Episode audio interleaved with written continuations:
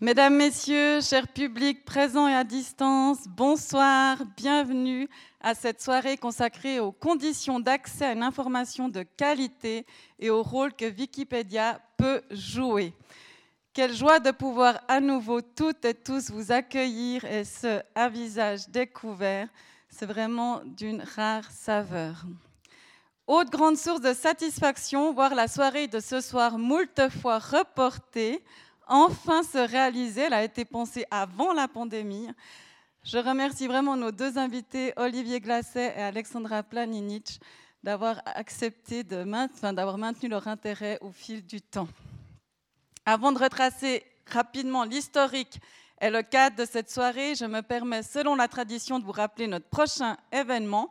Mardi qui vient, Olivier Roy reviendra sur les liens historiques entre humanitaire et géopolitique en Afghanistan. Ce politologue français au bénéfice d'une connaissance théorique et d'une pratique de terrain unique, je vous invite vraiment à venir. Quant à nos cimaises, alors là c'est plutôt une source de mécontentement. Vous avez remarqué, elles sont encore vides. Espérons que c'est une des dernières conséquences du Covid. L'imprimeur qui devait produire les images de Julien Régamet a été mis à l'arrêt parce qu'il y avait un cluster au sein de l'entreprise. Euh, ça me désole, mais mardi prochain, si tout va bien, vous devriez pouvoir découvrir en exclusivité les prises de vue de ce canidé observé dans le Jura vaudois par Julien Régamet, ce photographe animalier. Notez déjà dans vos agendas la date du samedi 2 avril.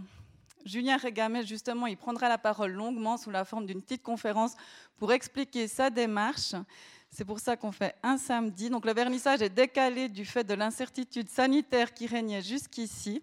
Et à sa suite, le biologiste Jean-Marc Landry donnera une conférence sur les loups intitulée Nos nouveaux voisins. Vous l'avez entendu, les loups sont tout près de chez nous, au Créduloc. Leur présence a été attestée.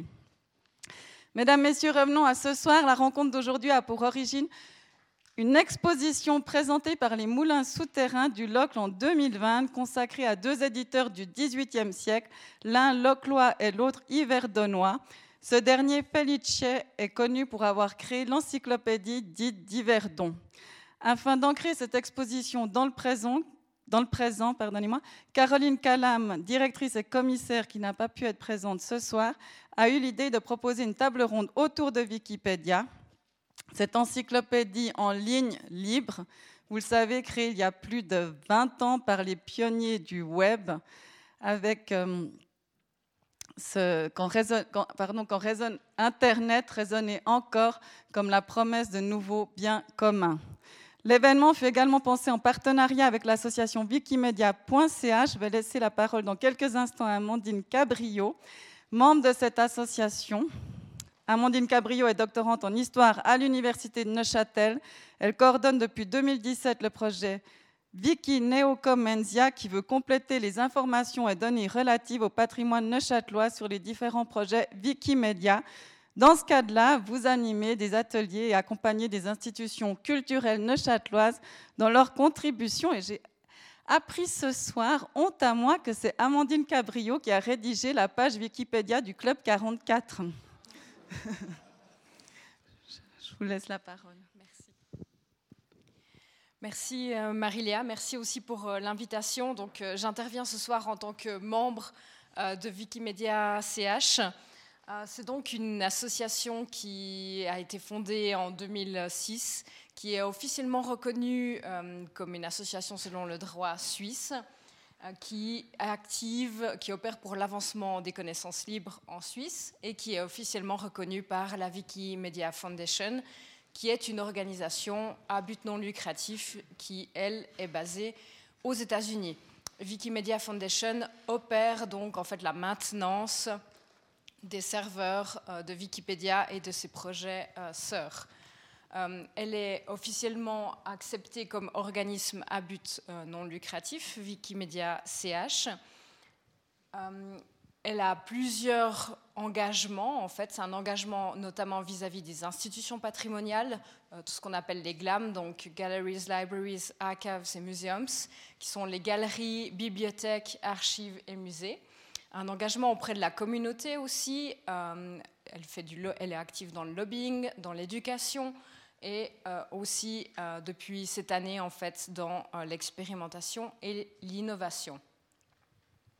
Les principaux buts en fait de Wikimedia CH sont aidés à augmenter en fait la connaissance sur la Suisse de manière générale sur Wikipédia, mais aussi sur les autres euh, projets, sont de motiver en fait les gens aussi à contribuer, euh, d'aider aussi à une meilleure représentation des femmes sur Wikipédia. Il y a un énorme biais euh, de genre qui est présent sur la, la plateforme et de participer et d'influencer le dialogue sur les questions euh, numériques actuelles.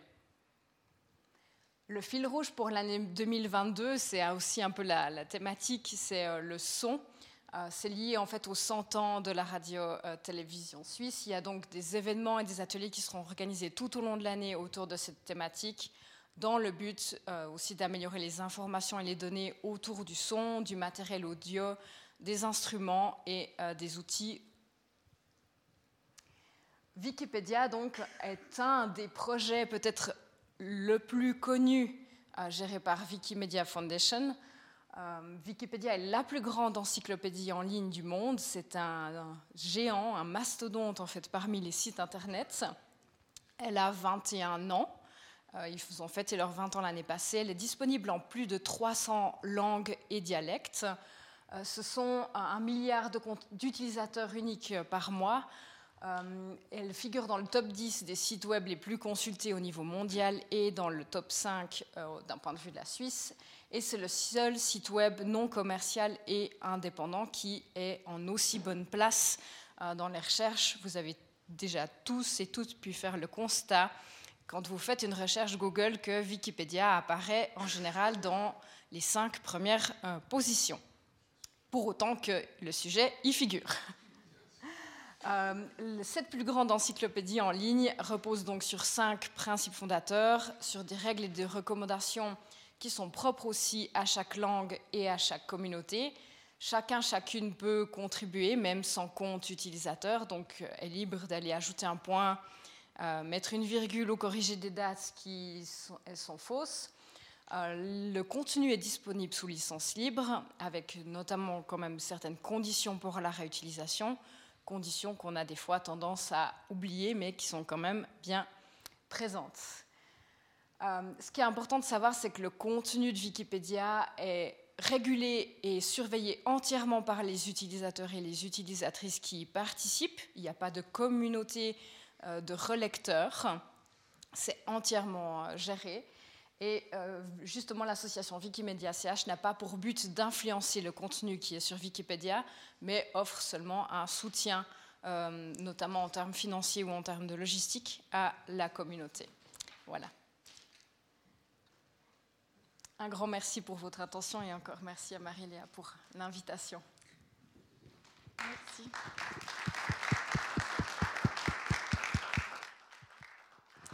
Merci beaucoup Amandine, c'était une bonne mise en bouche pour cette soirée. Je salue aussi Flore Méchin qui nous voit peut-être en différé, qui ne pouvait pas, enfin en direct ou en différé, qui ne pouvait être présente ce soir, qui est la responsable romande de wikimedia.ch qui a participé aux discussions. Je vous l'ai dit, initialement il y avait l'idée d'une table ronde, ça a dérivé en rencontre, mais il y a des contributrices Wikipédia, donc Amandine est une contributrice, et aussi Gillian Kern qui est, ici, qui était d'abord prévu pour la table ronde, qui réagira ensuite et qui pourra aussi peut-être vous éclairer par la suite dans la partie débat de manière plus spécifique sur la pratique. Et je laisse la, avant de laisser la parole à Alexandra qui va présenter Olivier, je vous présente Alexandra, journaliste, donc Madame Planinich est journaliste d'actualité à la RTS, notamment à la matinale sur la première. La question de la véracité des faits et la façon d'utiliser les sources est pour vous vraiment centrale dans votre pratique et votre éthique même. Je tiens encore à préciser que Mme Planinich intervient ce soir à titre personnel. Il ne s'agit pas de la position de la RTS. Je vous laisse la parole et je vous souhaite une excellente soirée.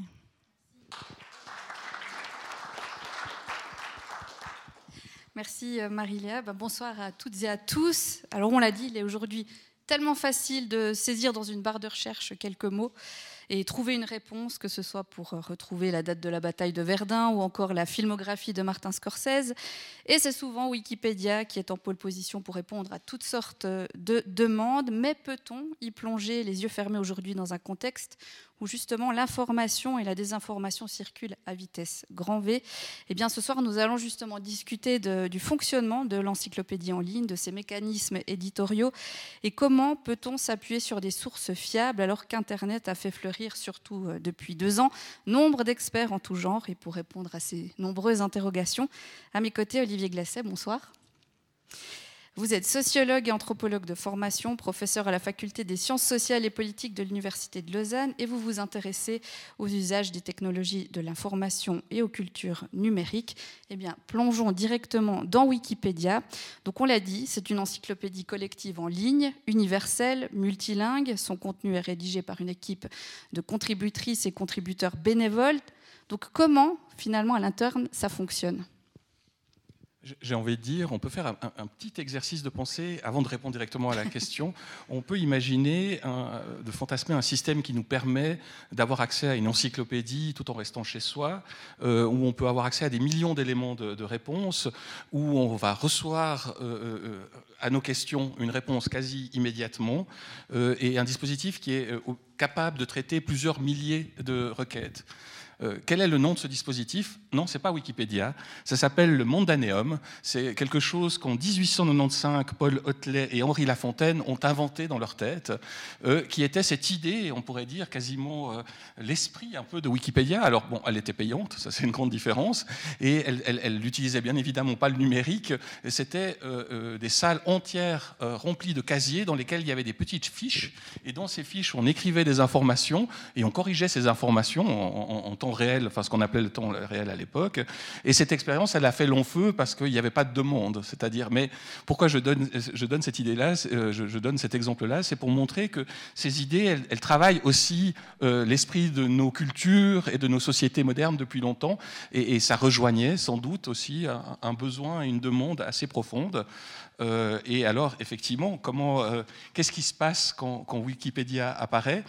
Juste pour mettre un élément aussi de, contexte, euh, on, a parmi vous des gens qui ont connu l'époque où avoir accès à une connaissance encyclopédique, c'était aller dans une bibliothèque ou à faire l'acquisition, je ne sais pas, sans faire de publicité, de, l'encyclopédie Universalis ou la Britannica, qui était quelque chose euh, de très onéreux, mais qui était aussi proposé comme un objet à acheter, comme un investissement, euh, un investissement que l'on faisait pour ses enfants, voire ses arrière-petits-enfants, c'était une nécessité pour se préparer au monde de demain. Et donc on était dans un univers assez fermé où le coût, euh, euh, le, pardon, l'accès à l'information, à la connaissance avait un coût au sens vraiment euh, propre du terme. Et il y a quelque chose qui va se passer autour de, 2005. Et, qu'est-ce que, alors, juste pour donner un élément de contexte, le, créateur de, Wikipédia, il est dans l'ère du temps, au tournant des années 2000, on est en train d'inventer une nouvelle forme de web. On passe d'un web où on allait sur des pages HTML où tout était inscrit à un web dans lequel on peut mettre facilement des informations ce qui va donner euh, dans le euh, Wikipédia, les wikis, ce qui va aussi donner les réseaux sociaux. Tout d'un coup, on peut poster plus facilement des choses. Et euh, Jimmy Wales se dit, ben voilà, c'est génial, on a un outil de publication où tout le monde peut publier, je vais permettre, non pas à tout, tout un chacun de publier. Je vais permettre aux universitaires, aux gens qui ont fini leur thèse de doctorat, de poster en ligne leurs travaux. Et ça va être génial. Et c'est ça qu'on va pouvoir partager. Cette connaissance, elle est partout. Construisons une infrastructure qui permet de partager, de mutualiser ces connaissances. On va, on va, on va les solliciter. Ils vont spontanément écrire plein d'articles qu'on va commenter et ça sera accessible en ligne. Et à, son grand désespoir, quelques mois plus tard, euh, il va faire le constat bah, que, rien n'apparaît quasiment. Pourquoi? Parce que les chercheurs, à cette époque-là, dans les années 2005, ne voyaient pas l'intérêt de, ce dispositif un peu bizarre. pourquoi ils allaient écrire, euh, partager en ligne des informations que peut-être ils, préféraient destiner à leurs publications scientifiques, ou en tout cas le temps qu'ils consacrent, à des publications scientifiques. et c'est vraiment euh, une forme de colère que va avoir Jimmy Wells face à l'inaction de la communauté scientifique qui ne s'empare pas de cette possibilité-là, qui va décider, euh, on pourrait dire, d'ouvrir les vannes. Il va ouvrir les robinets. Il dit Ah, mais si c'est comme ça, Si les gens, entre guillemets, les experts officiels ne veulent pas de s'emparer de cet objet-là, offront la possibilité à tout le monde de le faire. Il y a suffisamment d'intelligence collective, d'intelligence distribuée pour que ben, cette plateforme serve à ça. Et, c'est peut-être pourquoi je le dis ça en introduction, parce que souvent on fait des reproches, et il y a beaucoup d'expériences qui ont été faites pour mesurer la fiabilité de Wikipédia, mais peut-être qu'il est intéressant de ne jamais oublier que euh, les scientifiques qui des fois reprochent ça euh, oublient peut-être le rendez-vous manqué qu'ils ont eu peut-être avec ce même dispositif euh, à l'origine. C'était juste un, élément de, de, cadrage pour placer d'où ça vient. Et alors, alors maintenant, pour revenir à la question que bien sûr j'ai oubliée entre-temps. Bah, du coup, puisque ce, pas, ce ne sont pas des experts qui, rédigent le contenu de Wikipédia, qui, sont, euh, qui est la communauté euh, Wikipédia? Alors, euh, c'est une question qui est, qui est fascinante parce que, en tout cas, d'un point de vue sociologique qui m'intéresse, euh, quand, je commençais à m'intéresser à, Wikipédia, plutôt dans les années 2010, c'est on voit apparaître, alors bien sûr c'est une communauté, mais elle est très, diversifiée. En fait, il y a beaucoup de sous-communautés. Euh, on a à l'époque, on distingue déjà euh, à la fois bah, les anonymes, hein, des gens qui vont contribuer sans jamais donner leur nom, sans jamais revendiquer ce qu'ils font. il y a des contributeurs qui vont s'engager. Euh, et des, fois de s'engager euh, très fortement. Hein. À l'époque, on parle même de wikimaniac, hein, c'est une espèce d'addiction à, Wiki, à Wikipédia. Et un des plus gros contributeurs, euh, c'était un Canadien, mais qui, faisait des, dizaines de milliers d'édits. Alors souvent, c'était des corrections minimes, mais, très importantes. Et quand on lui posait la question, c'est aussi pour répondre un peu qui sont ces gens, il disait mais comment, comment, ça se fait que vous consacrez autant de temps à, améliorer Wikipédia? Cette personne qui était, je crois, qui travaillait un travail tout à fait euh, normal, hein, il n'avait pas plus de temps que quelqu'un d'autre. Il disait, ben, moi, quand je rentre chez moi le soir, après mon travail, euh, j'ai un regret, c'est ce que je, voulais avoir un jardin. Je n'ai pas de place pour avoir un jardin. Alors je vais sur Wikipédia et je participe à l'embellissement des contenus de Wikipédia. Je fais des corrections, je fais, c'est comme si j'avais des bégonias ou un arrangement floral à faire. Ben, je le fais sous forme textuelle parce que je me dis que comme ça, je contribue à, un bien commun et, que, et, ça me détend parce que c'est quelque chose dans lequel je peux m'investir, euh, qui fait du sens. Et, ça, voilà, c'est un exemple alors, de, de contributeur important, mais il y a, il y a, si on devait déployer tous les sous-groupes, il y a une, communauté à laquelle on ne pense pas beaucoup et pourtant qui est vraiment euh, la plus importante en termes de quantité, pas forcément de qualité, quoique, c'est les robots. C'est-à-dire que souvent on présente Wikipédia quelque chose qui est édité par des humains, c'est vrai, mais il y a énormément de dispositifs automatisés qui vont parcourir Wikipédia pour uniformiser les termes, pour euh, s'assurer que les, les références sont faire des corrections, euh, des fois d'ordre de, la mise en page. Et, il y a tout un travail de validation de ces robots, hein, de, ces, euh, créatures qui vont parcourir Wikipédia pour faire ces modifications. Il y a aussi des gens qui euh, sont des, vandales, on peut dire.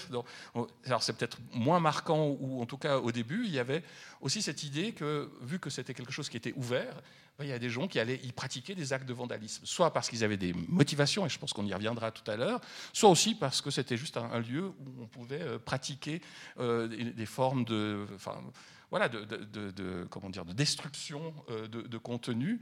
et et Wikipédia était est, toujours assez réactive par rapport à ça, c'est-à-dire qu'elle n'a pas forcément des murs qui empêchent les vandales d'entrer euh, euh, sur Wikipédia, mais par contre, euh, il s'épuise à faire, à saccager des choses parce que très vite, il y a une forme de résilience collective qui fait que les dégâts qui sont faits la plupart du temps se résorbent en, quelques minutes, des fois quelques heures, des fois ça dure un peu plus longtemps. Mais...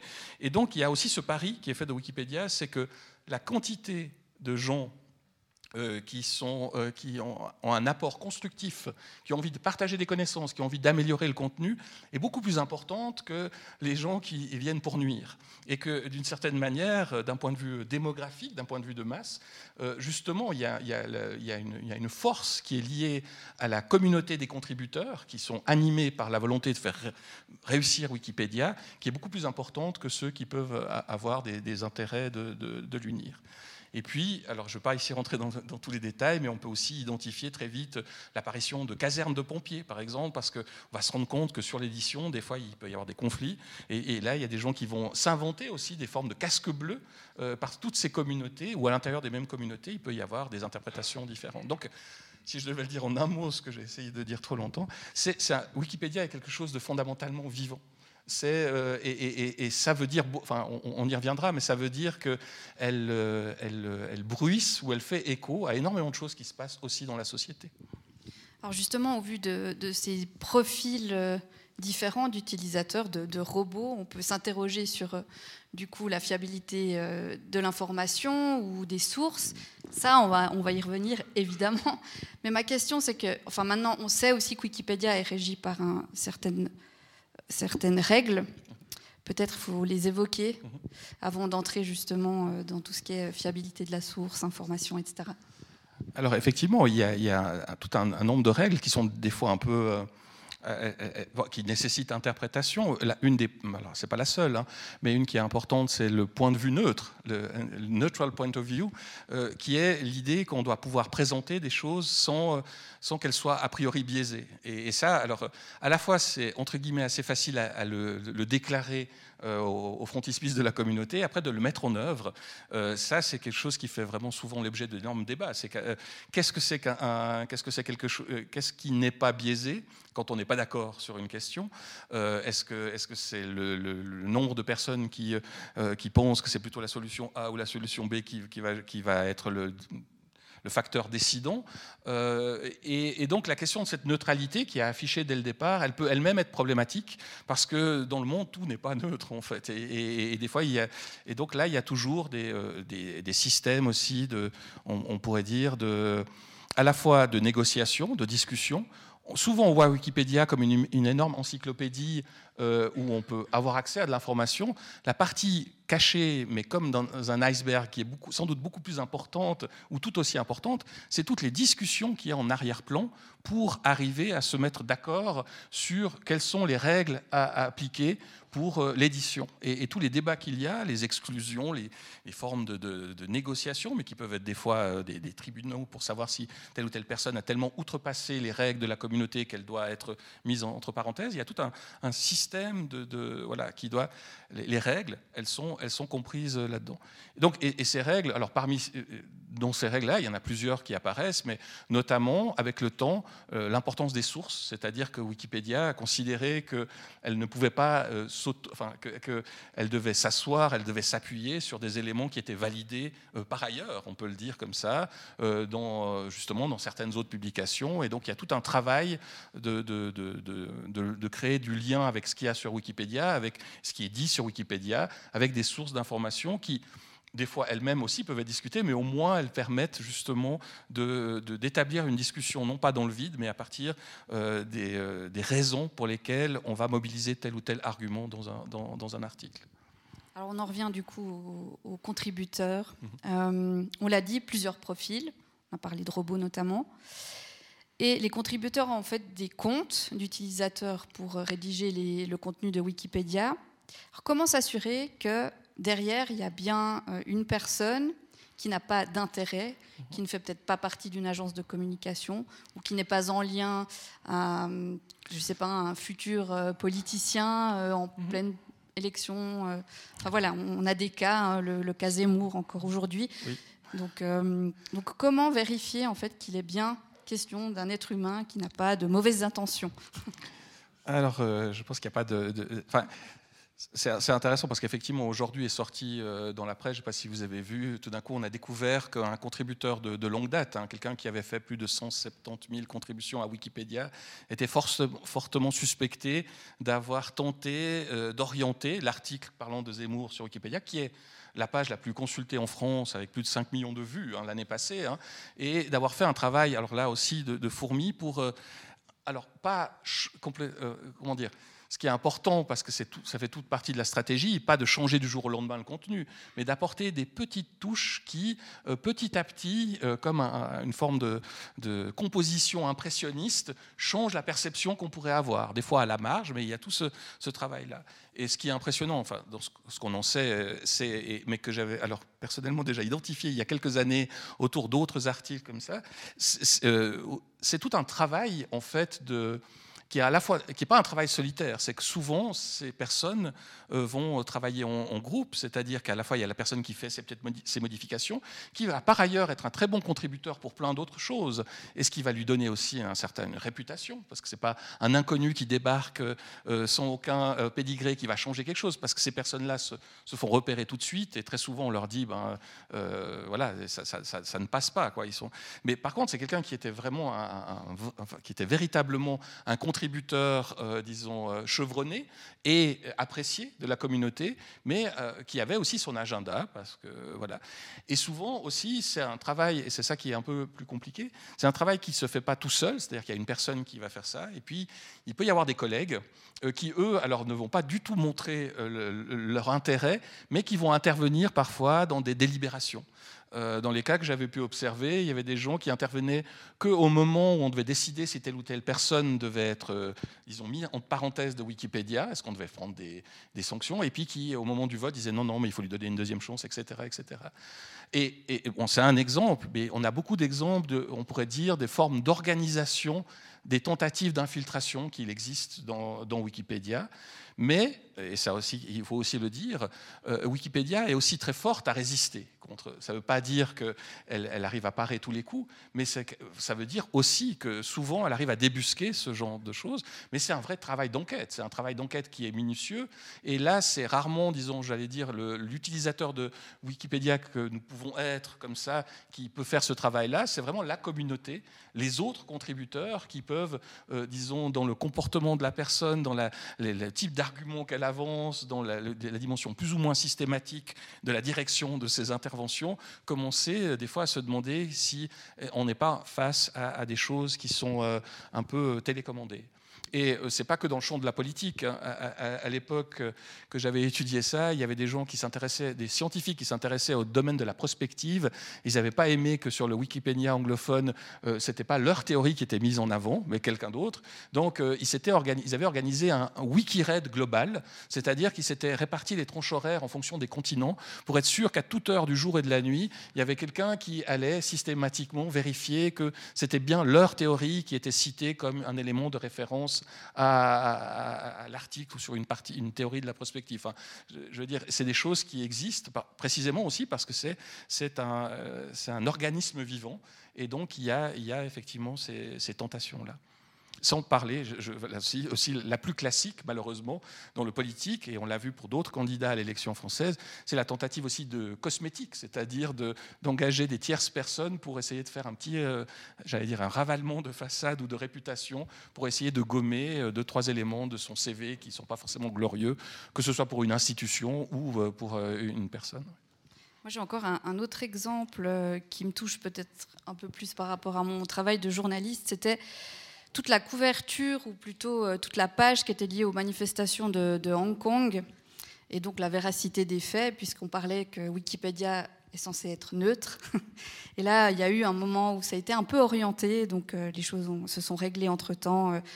C'est-à-dire que, en fait, on a évoqué tout ce qui s'est passé, mais du côté des autorités chinoises, puisque au niveau des sources, on prenait en considération les communiqués de presse, enfin, les, choses, on va dire, euh, solides.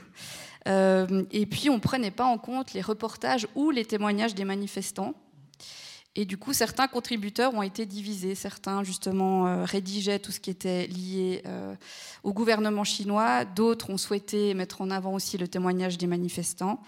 Ce qui a donné lieu à une, une grande polémique, puisqu'on s'est rendu compte, effectivement, que certains contributeurs faisaient plus ou moins ou partageaient, on va dire, euh, tout ce qui était euh, politique par rapport à, l'État chinois. Donc ils ont été euh, licenciés, enfin si on peut dire, ils ont été virés, je crois que c'était sept personnes. Et puis pendant longtemps, on n'avait pas ce côté justement des manifestants qui est quand même quelque chose de fort, quoi. Et on n'a pas pris ça en compte. C'était pas considéré comme une source les reportages journalistiques. C'est effectivement une question fondamentale, c'est de savoir comment, euh, au fil du temps, ce qui est considéré comme une source euh, fiable et comment elle est validée au sein de, la communauté. Euh, presque dans l'autre sens, je me rappelle de débats qui a eu lieu au sein de Wikipédia pour dire que tel journal anglais populaire qui publiait à peu près tout et n'importe quoi et qui faisait des grandes théories ne pouvait plus être utilisé comme une source dans un article Wikipédia. Donc c'est un moment, la communauté Wikipédia disait non, mais ce journal-là ou ce média-là, là, il n'est pas assez fiable. Euh, mais effectivement, ça pose la question d'un certain nombre de choix, des conséquences que ça peut avoir.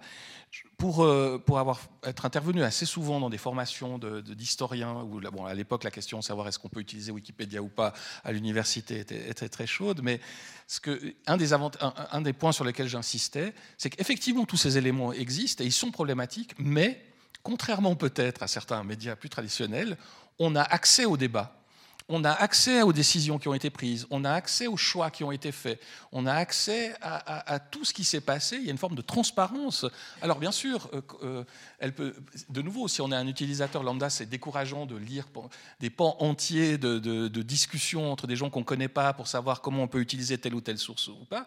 Mais pour des, en l'occurrence, là, je parlais à des historiens qui, ou, euh, des gens des sciences sociales, c'est un, matériau très important pour essayer d'expliciter et pour la communauté, avant même que ce soit pour les chercheurs, pour la communauté elle-même. Elle, construit vraiment une traçabilité assez, assez exhaustive de ces discussions-là, ce qui permet une mémoire des choix qui ont été faits, euh, des corrections, des retours en arrière. Mais, et, ça, c'est quand même, il y a peu de, j'allais dire, de, justement, de médias qui offrent une telle transparence quant aux conditions même de leur production et du message ou de ce qu'elles diffusent en définitive. J'ai envie de poser la question, je pense qu'on se la pose toutes, c'est qu'est-ce qu'une source fiable aujourd'hui?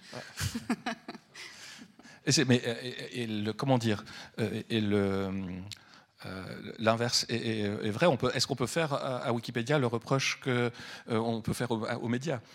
C'est qu'à l'ère de la désinformation. Mais non, mais ce que je veux dire par là, c'est que euh, justement autour des années 2000, il y a eu un moment, 2010, 2011, il y avait, je me rappelle plus de la date exacte, il y avait une tentative d'analyse comparative entre euh, Wikipédia et Britannica. Puis en fait, ils se sont rendus compte que, en termes factuels d'erreurs, ben, c'était à peu près équivalent. Ce n'était pas parce que c'était euh, des experts qui l'avaient écrit que elle était. Euh, euh, et, c'était pas forcément la même nature des erreurs. On peut pas rentrer ici dans tous ces détails, mais quand même, c'était pas si dramatique que ça. Et donc, ça pose la, ça pose la question effectivement de, de, de, de la fiabilité, on pourrait dire, et la nature de, la fiabilité par rapport à, tous les, contenus en ligne. Et, je dirais qu'il y a aussi un autre point commun. Il y a quelques années, euh, je sais plus, l'édition de, ben, je pense que c'était euh, voilà, l'édition de 1910 de la Britannica était tombée dans le domaine public. À un moment, à l'intérieur de Wikipédia, ils se sont demandé s'ils ne pouvaient pas récupérer justement toutes ces informations. Ils y ont très vite renoncé parce que la Britannica de 1910, c'est plutôt un reflet de la vision impériale, impérialiste, euh, incroyablement, enfin, je veux dire, britannocentrique, pour pas dire de, des mots plus horribles du monde qui apparaissaient là et qui étaient absolument inutilisables dans le, contexte de Wikipédia. Ce qui ramène, mais, et pourquoi je fais un lien il y a des enjeux aussi dans Wikipédia, et on parlait tout à l'heure de qui sont les contributeurs. il y a un enjeu aussi de la représentativité de ces, ces contributeurs, de la diversité de ces contributeurs. Parce que, euh, à son origine, en tout cas, euh, Wikipédia est d'abord une production anglo-saxonne, Amérique du Nord, essentiellement, en tout cas au départ, euh, plutôt produit euh, par des hommes. Et, voilà, il y, a, énormément de, comment dire, d'éléments associés aux représentations, aux centres d'intérêt, aux manières de, penser, aux stéréotypes, aux biais, qui sont associés, j'allais dire, à la population qui a contribué euh, le, principalement. Et depuis des années, et ça continue encore maintenant et c'est heureux, il y a vraiment un gros travail de diversification euh, pour créer une forme d'hétérogénéité euh, des contributeurs pour essayer de créer un Wikipédia qui, ressemble plus à la diversité de, la population. Mais ce sera toujours un travail en marche. Ce ne sera jamais un travail fini, parce qu'il faudra toujours penser à qui sont les gens qui contribuent, qui est-ce qu'ils représentent, quelle vision du monde ils ont. et d'ailleurs, j'allais dire, il y a eu plein de, moments où, où les, gens ont considéré que Wikipédia ne correspondait plus à leur univers de représentation et ils ont fait sécession.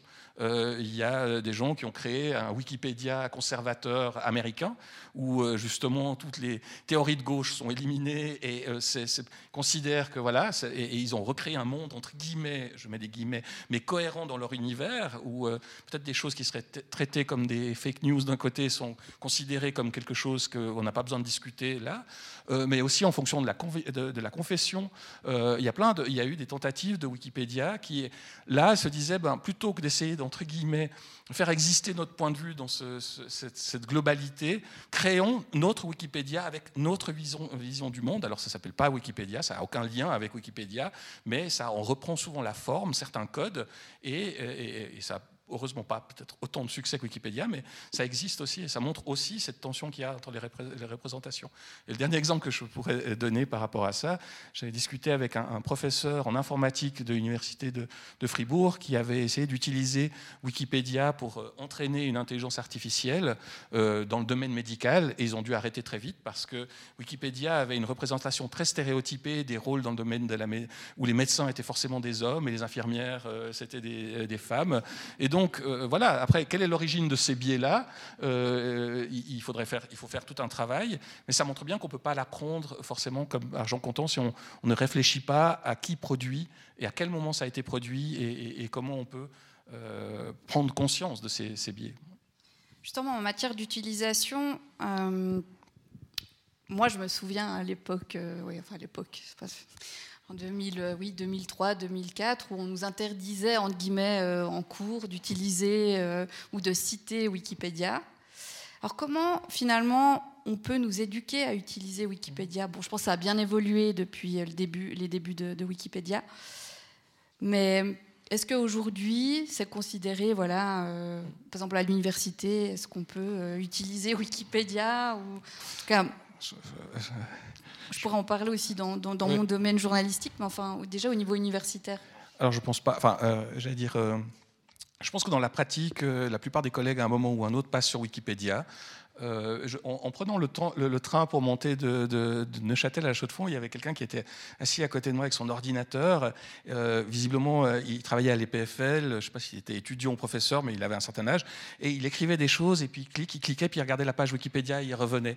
Et ça veut dire que pour. C'est pas. Enfin, je ne connais, je connais pas du tout cette personne, mais l'hypothèse que je fais, qui est reliée à, alors ça, à des travaux que j'ai fait faire à des étudiants à, l'EPFL, qui, montrait que souvent les bons étudiants avaient d'autant plus de plaisir à étudier Wikipédia parce qu'ils avaient souvent les compétences pour savoir ça, ça les aide ou si ça les aide pas. Et si tout d'un coup ça, leur paraissait bizarre, ils avaient la capacité de, peut-être de, faire un, un, pas en arrière, mais que d'un autre côté, c'était euh, un, ponce-bête extraordinaire, c'était une manière d'accéder à, des éléments de base sans forcément avoir besoin d'intégralement les mémoriser. Alors ça pose des questions sur nos capacités mémorielles au monde du numérique, c'est encore une autre question, mais comment dire, les utilisateurs de Wikipédia ne sont pas forcément des gens qui ne savent pas. C'est des gens des fois qui savent, mais pour qui c'est un outil qui permet d'étendre leur capacité d'être plus efficace. Par rapport au contexte universitaire, ce qu'on a tendance à dire, c'est qu'il faut, enfin, on peut avoir, ce, on va pas citer forcément Wikipédia, hein, je veux dire dans un article scientifique, je pensais, mais, mais euh, parce qu'il y, a aussi une difficulté, j'allais dire, qui est presque ce que c'est que Wikipédia. Euh, Wikipédia, c'est un peu le paradoxe de la référence éphémère. À quoi sert une encyclopédie? Elle sert à partager des connaissances, mais enfin, seulement on, on peut, en récupérer en lisant les articles, mais aussi on peut dire à quelqu'un d'autre, ben voilà, moi j'ai utilisé cette définition que j'ai trouvée à tel endroit, vous pouvez les retrouver, voilà. Alors Wikipédia permet de faire ça avec les, sources, hein, mais l'article lui-même, il peut d'une minute à l'autre, si j'ose dire, dans certains, quand les, débats sont assez chauds, d'une minute à l'autre, le, contenu du Wikipédia peut changer. Et, cette manière que, enfin, pour les étudiants, je leur disais, si vous utilisez ça bon, dans des cours qui étaient dédiés à l'analyse de Wikipédia, il fallait citer le, tag horaire, c'est-à-dire heure, minute, quasi seconde, pour être sûr que quelqu'un d'autre puissent retrouver l'élément qu'ils avaient utilisé.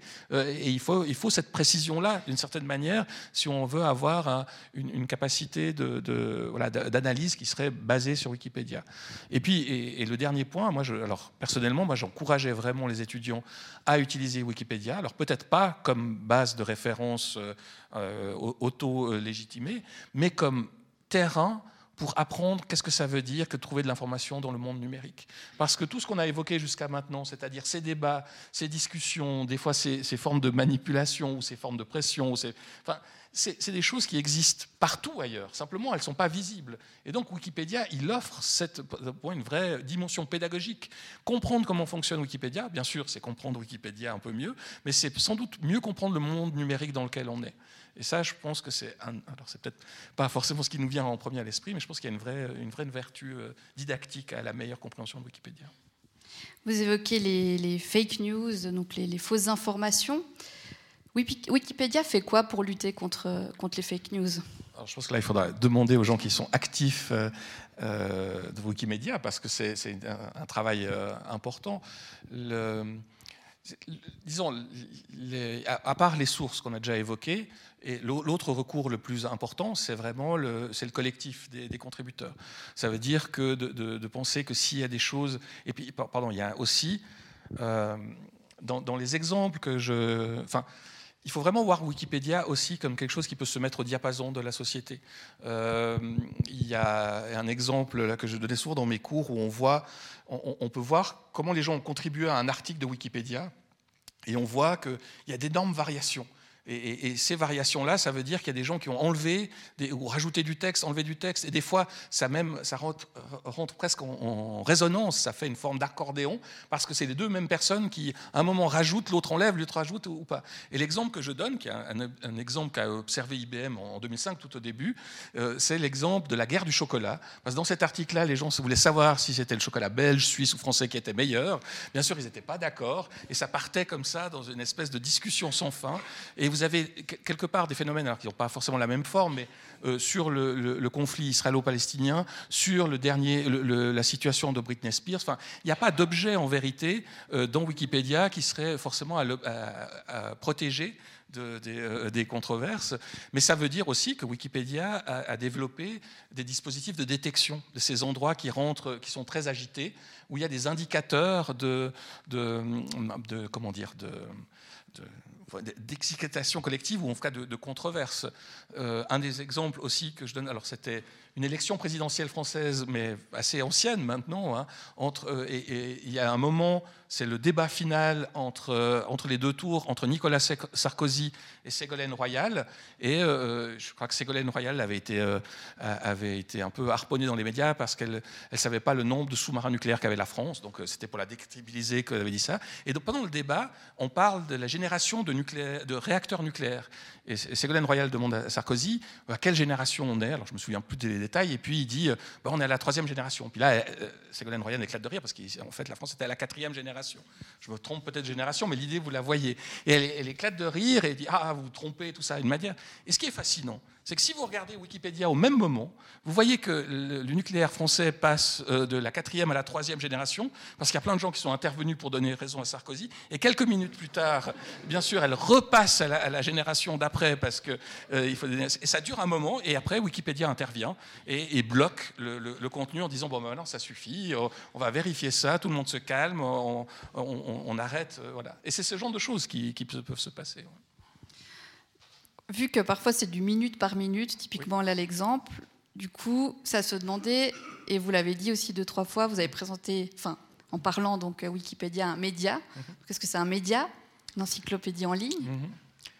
Là aussi, euh, c'est intéressant de, voir les réactions, parce qu'effectivement, il peut y avoir une tentation dans Wikipédia, vu qu'il y a énormément de contributeurs. C'est comme si euh, Wikipédia avait des milliers, des centaines de milliers de reporters, parce que bah, des gens qui voient des choses, qui, peuvent témoigner de situations dans certains pays, enfin, de, choses qui sont vraiment liées avec l'actualité. Et ils auraient la capacité, ils ont la capacité de, le publier directement. Mais ça, ça pose, d'après moi, un, problème, enfin, pas d'après moi, mais ça pose en tout cas un champ de réflexion dans Wikipédia pour savoir est-ce qu'on est un média, donc on parle d'actualité, ou est-ce qu'on est une encyclopédie. Et à ce moment-là, le travail de, de, lien à des références est nécessaire. Le temps de la maturation et de l'argumentaire construit, il est nécessaire. Et euh, il y a toute, une, évolution qui a eu lieu. Je vous donnerai juste un exemple de cette évolution. C'est qu'il n'était pas rare, euh, il y a quelques années, que, au début de Wikipédia, que c'était l'endroit où on apprenait euh, la mort des célébrités en premier. Souvent euh, sur Wikipédia, euh, alors je sais plus, je crois que pour Michael Jackson, ça a été la première fois où c'était pas là, mais vraiment avant, c'était systématiquement sur Wikipédia. Et, ça a causé, des fois, il y a des cas qui sont avérés, heureusement peut-être pour la personne, mais qui n'étaient pas, pas vraiment décédés, ou des, choses comme ça. Et, Wikipédia a pris des précautions. Elle a dit non, maintenant, même s'ils reçoivent l'information encore plus vite que beaucoup de médias, cette information elle est mise en stand-by, elle est attendue, et ils attendent que des médias officiels communique là-dessus avant de la, de la valider peut-être dans le contenu. En tout cas, la dernière fois que j'avais checké, c'était comme ça que ça, se passait, ce qui permet euh, de, je veux dire, justement de garder cette idée plutôt d'être un lieu où on va chercher des informations euh, qui sont validées, plutôt qu'un lieu, un, espace numérique dans lequel il y a, tout ce qui se passe euh, est affiché en temps réel. Moi, j'avais de nouveau une question par rapport au, au contrôle, au contrôle, des informations, face justement à la rapidité à laquelle on, reçoit une information mmh. ou une désinformation. Euh, c'est très cher à nous, euh, journalistes, c'est le fact-checking. Alors, euh, toute rédaction n'a pas quelqu'un qui vérifie derrière si le journaliste a mis le bon chiffre au bon endroit ou la bonne date.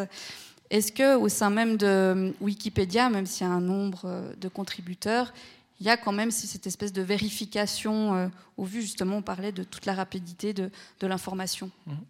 Alors je pense que c'est comment dire, une, c'est un fact-checking distribué, c'est-à-dire qu'il n'y a pas, alors il y, a, des, hiérarchies, hein, des gens qui ont des responsabilités, des gens qui, peuvent euh, prendre des décisions que les autres ne peuvent pas, notamment d'exclusion. Enfin, il y, a tout un système, mais j'allais dire vraiment la, force, euh, elle est quand même faite par justement des gens qui ne sont pas que des utilisateurs. Parce qu'en fait, ça aussi, c'est important. Euh, on, parle, on parle de la communauté, on parle des utilisateurs, mais la frontière, elle n'est pas, elle n'est pas si, euh, euh, comment dire, fermée que ça. Et que souvent, je pense que ce qu'aimerait encore plus Wikipédia, c'est que tout utilisateur se sente contributeur. Euh, c'est-à-dire que s'il voit des informations qui lui paraissent problématiques ou qui, qui a un problème de, justement de fact-checking, il puisse avoir le réflexe, non pas de dire ah c'est n'importe quoi, je vais ailleurs, mais comment est-ce que je peux euh, donner cette information à la communauté pour qu'elle euh, elle puisse, disons, la, comment dire, s'en saisir. Après, j'ai aussi envie de dire que tout Wikipédia n'est pas forcément logé à la même enseigne.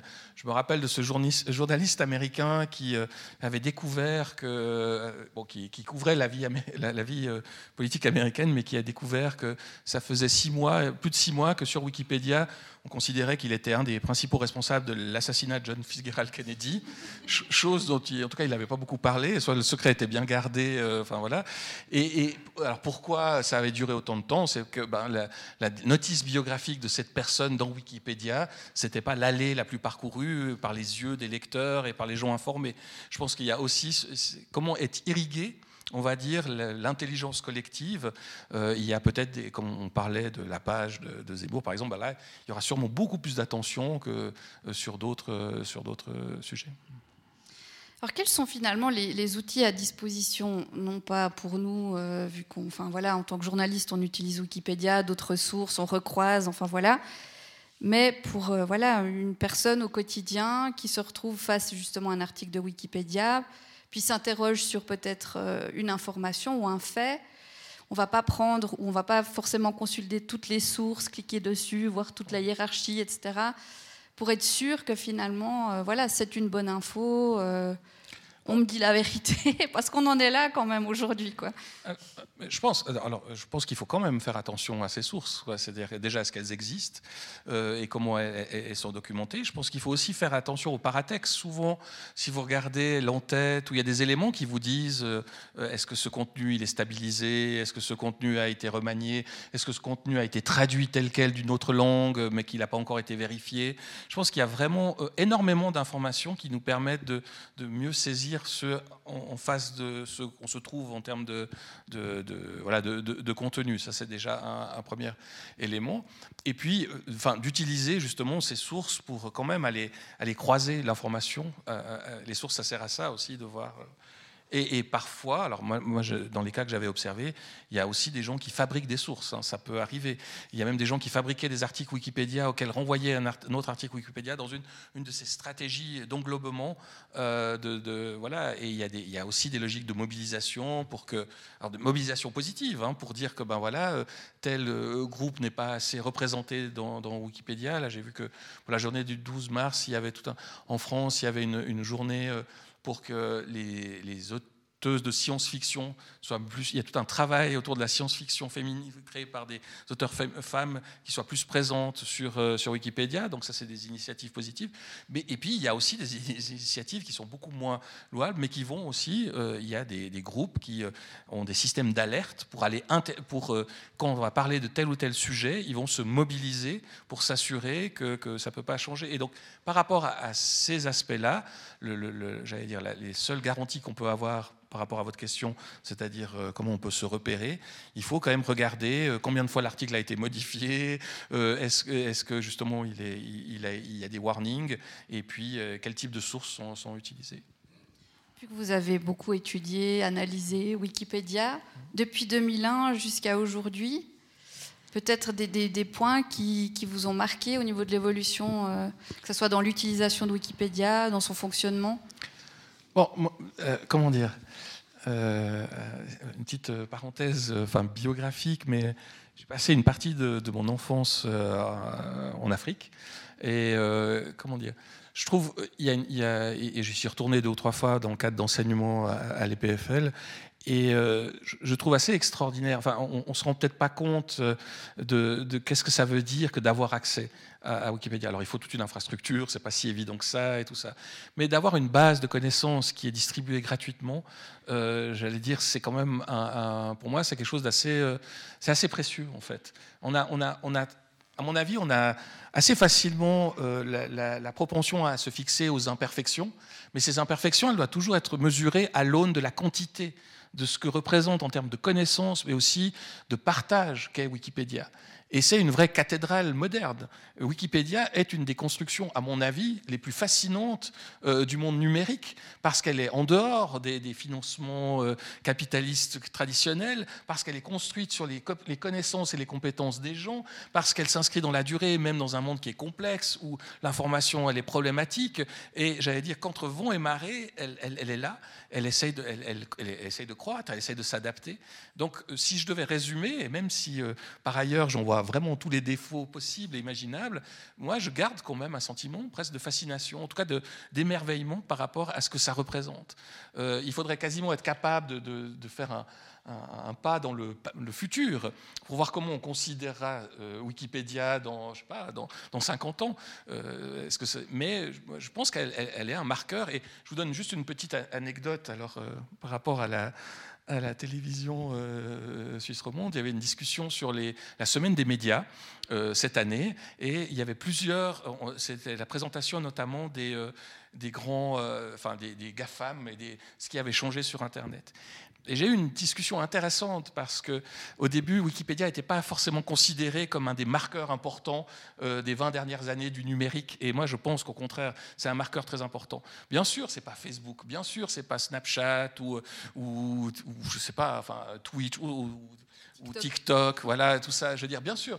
Mais euh, justement, je pense qu'elle est, elle est, précieuse. Alors, je, je, je, m'enflamme un peu, mais je veux dire, elle, pour moi, elle est précieuse parce qu'elle est différente. Wikipédia est une plateforme différente. De nouveau, il ne s'agit pas de, de, nier les difficultés qu'elle peut rencontrer, mais que, nonobstant toutes ces difficultés, je trouve qu'il y a quelque chose d'intéressant à, à, considérer quand on regarde Wikipédia. Et, et j'ajouterais aussi, ces derniers points, c'est que, euh, enfin, par rapport à cette question-là, c'est que à la fois, c'est quelque chose qui est partagé à une échelle globale, mais en plus, ce qui est admirable, c'est tout le travail d'enrichissement qui est fait, et ça, souvent, ça se fait à une échelle très locale.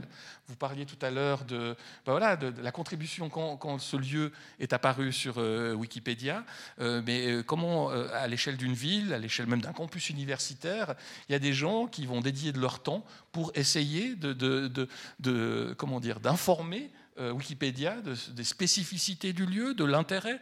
Alors des fois, ça a créé des débats pas possibles. Je me rappelle à l'époque, il y avait un conflit parce que à l'EPFL, il y a un bar qui s'appelle le Satellite. À l'université, il y a un bar qui s'appelle Zelig, un bar étudiant bien sûr, et sur Wikipédia était présent que le bar de l'EPFL, satellite, et pas le bar de l'université. Grosse controverse. Pourquoi ce lieu-là? Et tout un débat sur Wikipédia. Oui, mais parce que là, il y a une programmation. Il y a des, artistes qui viennent. Mais le, ah, on a de la musique. Oui, vous n'avez pas de programmation. Et tout d'un coup, même, à cette échelle-là, qui, est complètement microscopique et anecdotique, tout d'un coup, Wikipédia a amené à des discuter. Mais qu'est-ce, que, qu'est-ce qui fait les spécificités du lieu où on est? Euh. Voilà. Et après, bon, voilà, ça a duré un temps, puis après, les, deux sont présents ou pas. Je n'ai pas été revérifié récemment, mais, mais je trouve qu'il y a aussi ce lien à, ici et maintenant, à la proximité, euh, qui est là aussi quelque chose d'assez euh, spécifique et admirable dans, Wikipédia. Euh, vous parliez de TikTok, Facebook, Twitter. Moi, je me posais la question. Alors nous, voilà, on a grandi avec Wikipédia. Moi, je pense qu'il y a une culture aussi, Wiki, Wikipédia. Et est-ce que les nouvelles générations, quelque part, moi, je me demande si elles vont plutôt prendre en référence TikTok quand il y a une, information qui... Alors c'est totalement un autre format, on est d'accord, etc. Comme référence plutôt que Wikipédia. Alors bon, si vous voulez euh, connaître euh, les dernières tendances en termes de danse, euh, je pense que TikTok reste l'encyclopédie. Il y, a des informations. Non, je, hein, je, passe trop de temps sur TikTok. Snapchat aussi d'ailleurs. Cette année, mon cours à l'université va porter sur TikTok, donc je passe beaucoup trop de temps sur TikTok. Je pense que oui, alors effectivement, il y, a, énormément de choses qui se passent et il y a même des choses très intéressantes. Enfin, il y a beaucoup de n'importe quoi aussi, mais il y a des gens qui commencent à développer sous ce format TikTok des contenus euh, qui peuvent faire des liens d'ailleurs, euh, tout ça. Alors euh, maintenant, je pense qu'il comment dire. Je pense que, comme on l'a dit tout à l'heure, je veux dire, Wikipédia apparaît toujours très tôt dans les résultats de recherche. Et donc, je pense qu'il est très présent quand même dans les pratiques, euh, même des jeunes, mais qui sont sur Internet, qui doivent, je sais pas, faire un devoir pour l'école. Euh, ils vont googliser ça et, et, comment dire, Wikipédia est jamais très loin. Donc, ça reste. Après, après la question, c'est où et comment est-ce qu'on les forme à utiliser Wikipédia? Comment on leur dit à quel point bah, Toute la discussion qu'on a eue, hein, je veux dire. Donc ça, je pense qu'il y, a une dimension éducative et qui ne peut pas attendre, euh, je sais pas, le collège ou l'université, qui doit commencer avant parce que c'est avant que, ces choses se mettent en place. Et, je crois que d'ailleurs dans, différents cantons, bah, il y a des, programmes qui essaient de, préparer à la vie numérique que, nous avons tous. Donc il y a, il y a cette dimension-là de, voilà, de, faire rentrer, enfin petit à petit. Euh, de, mieux faire comprendre les spécificités de, Wikipédia. Il peut y avoir un autre enjeu, mais ça, il faudra aussi discuter plus avec les, gens de Wikipédia, c'est euh, comment est-ce qu'on accueille les nouveaux venus? C'est-à-dire que moi, ce qui me frappe, c'est qu'au début, il y a tout était à faire. Euh, si je venais de voir un dessin animé, euh, euh, il y avait peut-être et, que qui, venait de sortir, bah, je pouvais créer quasiment l'article Wikipédia francophone sur ce sujet-là parce que où il y avait énormément, c'était une forme d'Eldorado où on pouvait quasiment sans cesse créer des articles, avoir des nouveaux territoires. Puis bon, le monde, il n'est pas infini, les thématiques sont pas infinies, enfin, il y, a, toujours des, nouvelles thématiques, mais, mais ça pose des fois la question, non seulement des fois il faut, enfin, on se retrouve dans un un, univers qui est déjà pas mal documenté sur Wikipédia. Puis en plus, après, euh, Wikipédia en tant que communauté, comme on l'a dit, elle a aussi ses règles, ses modes de fonctionnement, et on ne peut pas simplement aller sur Wikipédia et dire bah, moi je vais changer ça, et puis c'est fait. Il faut comprendre quelles sont les valeurs, le, point de vue neutre, comme on disait, mais il y en a d'autres.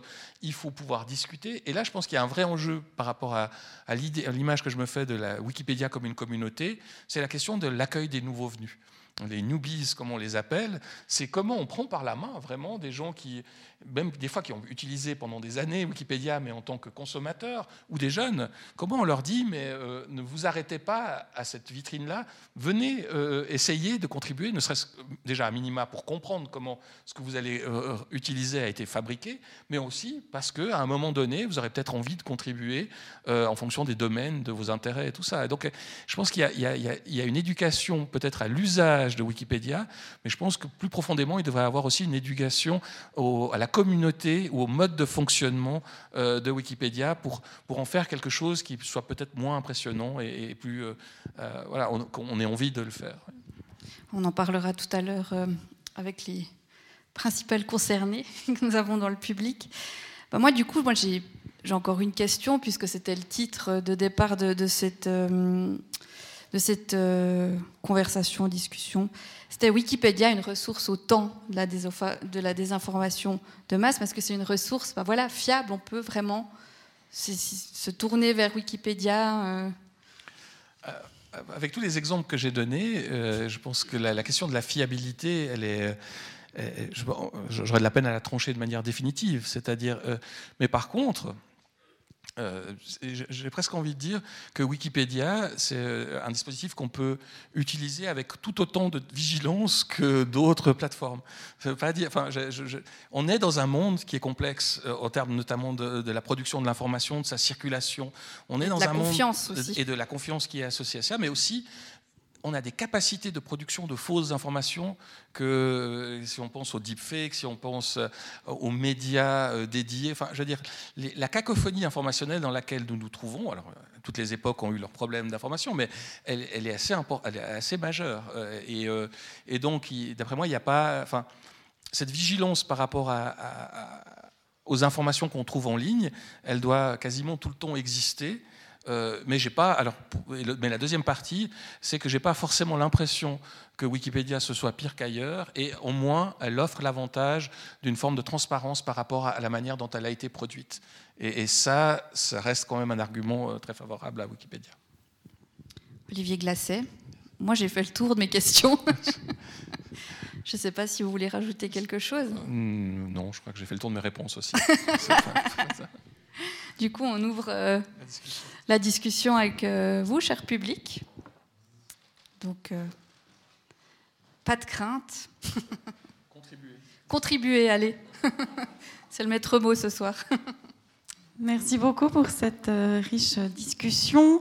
J'avais dit que j'allais interpeller. Il y a des questions déjà, mais j'avais. Oui. Non, mais alors on n'est pas. Comme ça, ça permettra de réagir aussi à votre question, peut-être moi j'ai juste une question sur le profil des contributeurs. J'ai beaucoup de peine à imaginer, est-ce qu'il y a des gens qui sont vraiment, ils se cantonnent dans leur euh, domaine, je sais pas, ils sont fous d'éthique, alors ils, interviennent dans les pages consacrées aux TIC. Et il y en a d'autres, vous disiez ce Canadien là qui a 170 000 contributions, est-ce que lui, euh, il saute du moteur à explosion ou chevalier Bayard, etc. est-ce qu'il y a des profils de contributeurs différents? Oui, il y a vraiment des profils de contributeurs différents. À l'époque, il y avait des gens qui s'appelaient eux-mêmes les fourmis. C'est-à-dire que euh, leur, euh, leur, euh, leur, enjeu, il était moins une thématique que le confort de lecture, le confort d'utilisation. Et donc, il y, a, Et puis après, il y a aussi des gens qui, en fonction de leur intérêt, des opportunités, des choses qu'ils ont découvert, même des. Enfin voilà, qui se disent d'abord qu'ils vont peut-être simplement aller voir l'article en question pour voir si ça correspond à ce qu'ils ont vu. Et, ou ce qu'ils ont... et puis là, ils se disent ah ben voilà, peut-être qu'il y a quelque chose à changer. Il y a peut-être aussi des des comment dire des, ce qu'on dit la sérendipité des gens qui des découvertes heureuses d'opportunités de, de contribuer en fait je pense mais là, j'aurais, moi, j'ai pas vu d'études qui classeraient en fait, ouais, typologie. Oui, je formulerai ma question comme ça. C'est qui on? Parce qu'à plusieurs reprises, vous avez dit on les a virés, ils ont pensé, Wikipédia est intervenu. Alors, est-ce qu'il y a une. Vous avez parlé d'hierarchie à un moment donné. Alors, est-ce qu'il y a une structure? Est-ce qu'il y a des salariés? Est-ce qu'il y a des gens euh, quand on met une page, moi ça m'est arrivé de mettre une page, assez rapidement j'ai vu qu'il y a des gens qui sont venus trifouiller là-dedans. Mais euh, comment est-ce qu'ils ont su que j'avais mis une page en ligne? Et c'est qui qui s'en est mêlé? Alors je pense que vous pouvez, enfin, vous pouvez aussi euh, contribuer par rapport à Je peux répondre mais donc moi je suis contributrice, donc euh, voilà à quoi ressemble une contributrice par exemple. Je suis archiviste en fait, euh, je suis neuchâteloise aussi, j'habite à Bienne, je suis un peu en Suisse romande. C'est vrai que moi mes contributions, moi j'ai commencé Wikipédia parce qu'il y avait des fautes d'orthographe. C'est tout con, mais il y avait un bouton tout en haut, c'était modifier. Et je me rappelle, j'étais à Genève, il y avait une source euh, Neuchâtel, non, il y avait un livre, c'était écrit Neufchâtel, la Baconnière. J'ai dit, la Baconnière, c'est chez moi, ça. Tu me vires ce F. Modifié, tu me vires ce F. C'était ma première contribution. Après, je me suis créé un compte pour un peu être plus sérieuse. Et sur mon profil, j'ai bien dit, bonjour, je m'appelle Gilliane. Mes contributions, c'est les archives, c'est l'histoire neuchâteloise, c'est le cinéma, c'est des choses qui m'intéressent. Donc, et puis j'ai bien mis, moi, je corrige les fautes d'orthographe, et des fois, je crée sur les, les thématiques qui m'intéressent. Donc, si vous allez sur des articles archivistiques, par exemple l'article archiviste, vous regardez les auteurs, j'ai vu que j'avais été à 71% l'auteur de l'article archiviste. il n'est pas forcément bon, mais voilà, c'est des, choses comme ça. Il y en a d'autres, il y a beaucoup de contributeurs qui sont des robots. Et ça, je pense, c'est vraiment très, très important. Tous les noms de contributeurs qui finissent par bot, c'est des robots. Donc, de nouveau, c'est des êtres humains qui ont créé ces robots. Et il y a des petites alertes qui viennent quand on fait des nouveaux articles nouveaux articles, nouveaux contributeurs, attention, alerte, alerte, ils vont probablement faire des choses bizarres, etc. Et c'est vrai que tous les nouveaux contributeurs, on se fait raquer, peut-être un peu moins maintenant, mais à l'époque, c'était tu contribues et pouf, tu te ramasses la grosse baffe parce que tu n'as pas fait correctement les choses, parce que toi, tu ne te rends pas compte que derrière, il y a toute une communauté. Et moi, je recommande vraiment aux contributeurs qui commencent, venez à des événements présentiels, parce que là, il y a des Wikipédiens, des Wikipédiennes qui connaissent qui peuvent vous aider. Donc les, événements en présentiel, ben, Amandine en organise régulièrement. Euh, j'en organise aussi de temps en temps. Moi, je ne fais pas tellement d'ateliers, moi, je tous les, gens en relation. Mais venez vraiment à ces, à ces ateliers. Wikipédia, c'est pas compliqué. Si vous savez utiliser Word, vous savez utiliser Wikipédia. Techniquement, c'est facile. Mais ce qui est compliqué, c'est cette communauté derrière. Voilà. J'ai plein d'autres informations avec mon truc, mais je vous laisse poser des questions.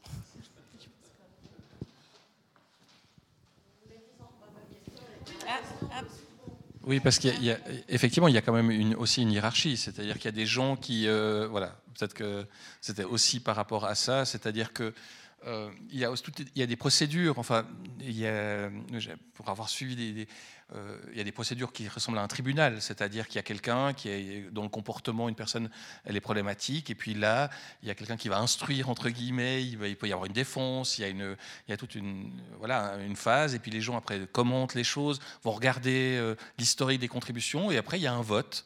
À, une échelle, il peut y avoir un vote pour décider ah, entre les gens qui participent à la discussion. Il n'y a pas un appel euh, à une. C'est-à-dire, c'est un vote qui est ouvert aux gens qui, qui, qui veulent. C'est toujours cette communauté, en fait. Donc, quand on est inscrit, on peut participer. Donc, c'est une sorte de monde parallèle à notre monde, à nous, avec tous les biais qu'on a dans notre monde. Euh, notamment, on parlait de la fiabilité des sources. Mais comme c'est des gens de notre monde qui participent à cet autre monde, on a tous les biais qu'on a dans notre monde ici, avec toute cette vision qu'on amène de notre monde dans cet autre monde. Donc après, pour décider justement ces exclusions et tout, ces votations, c'est des Wikipédiens qui sont amenés à voter. Il y a quand même une petite hiérarchie, mais pas très très grande. Il y a des sortes de super utilisateurs qui sont nommés administrateurs. Nous, c'est des votations, comme dans notre société. Ils se présentent, les Wikipédiens disent oui, oui, c'est bon, tu peux devenir administrateur. Ils ont un petit peu plus de pouvoir que les autres. Pas grand-chose, ça reste des bénévoles. Enfin, on n'est pas non plus dans, dans, une république, mais voilà, c'est un peu cette, euh, cette logique-là derrière. Et puis ça, après ça, ça joue aussi beaucoup sur la, enfin, la fiabilité. Je ne sais pas si on peut parler de fiabilité des utilisateurs, mais, on regarde combien de contributions euh, les, personnes ont fait, est-ce qu'ils sont là depuis très longtemps, etc.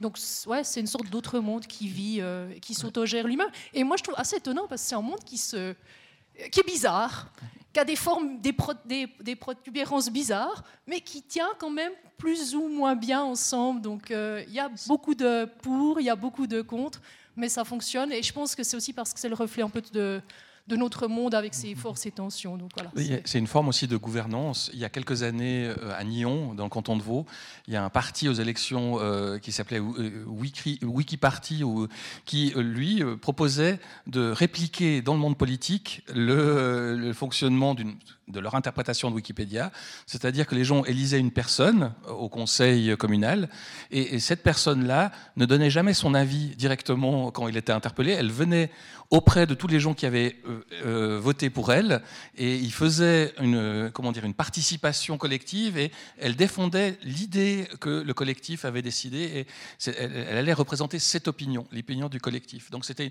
une forme de, voilà, de, forme de délégation, mais une délégation qui, euh, qui comment dire, est en principe représentative. Alors, de nouveau, hein, d'une diversité d'opinions, avec des fois, effectivement, des, des, équilibres possibles. Ah, aux États-Unis, oui. Enfin, je veux dire, euh, y a, et puis euh, je crois qu'à Wikimedia Suisse, il y a aussi, euh, mais c'est pas Wikipédia. En principe, les contributeurs sont pas salariés, en fait, comme principe de, base. Voilà. Après, il y, a, il, y a tout, il y, a, quand même toute une infrastructure en termes de, de serveurs. Alors, tu, tu, voilà, il y a, et, pour ça. Absolument, oui, oui. Et, ça coûte, enfin, de, maintenir en vie Wikipédia.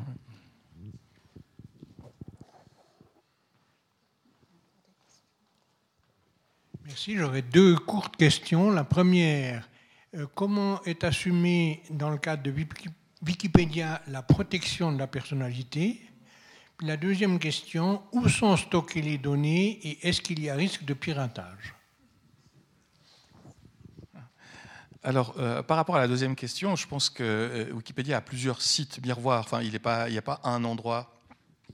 Mais la protection, j'allais dire, à la fois, c'est comment dire il suffit d'avoir une copie de Wikipédia et on peut réinstaller tout Wikipédia. En fait, euh, c'est pas c'est pas c'est pas comme un, compte euh, bancaire. Euh, à l'époque, d'ailleurs, on, pouvait télécharger. Il y a des gens qui ont téléchargé l'intégralité de Wikipédia.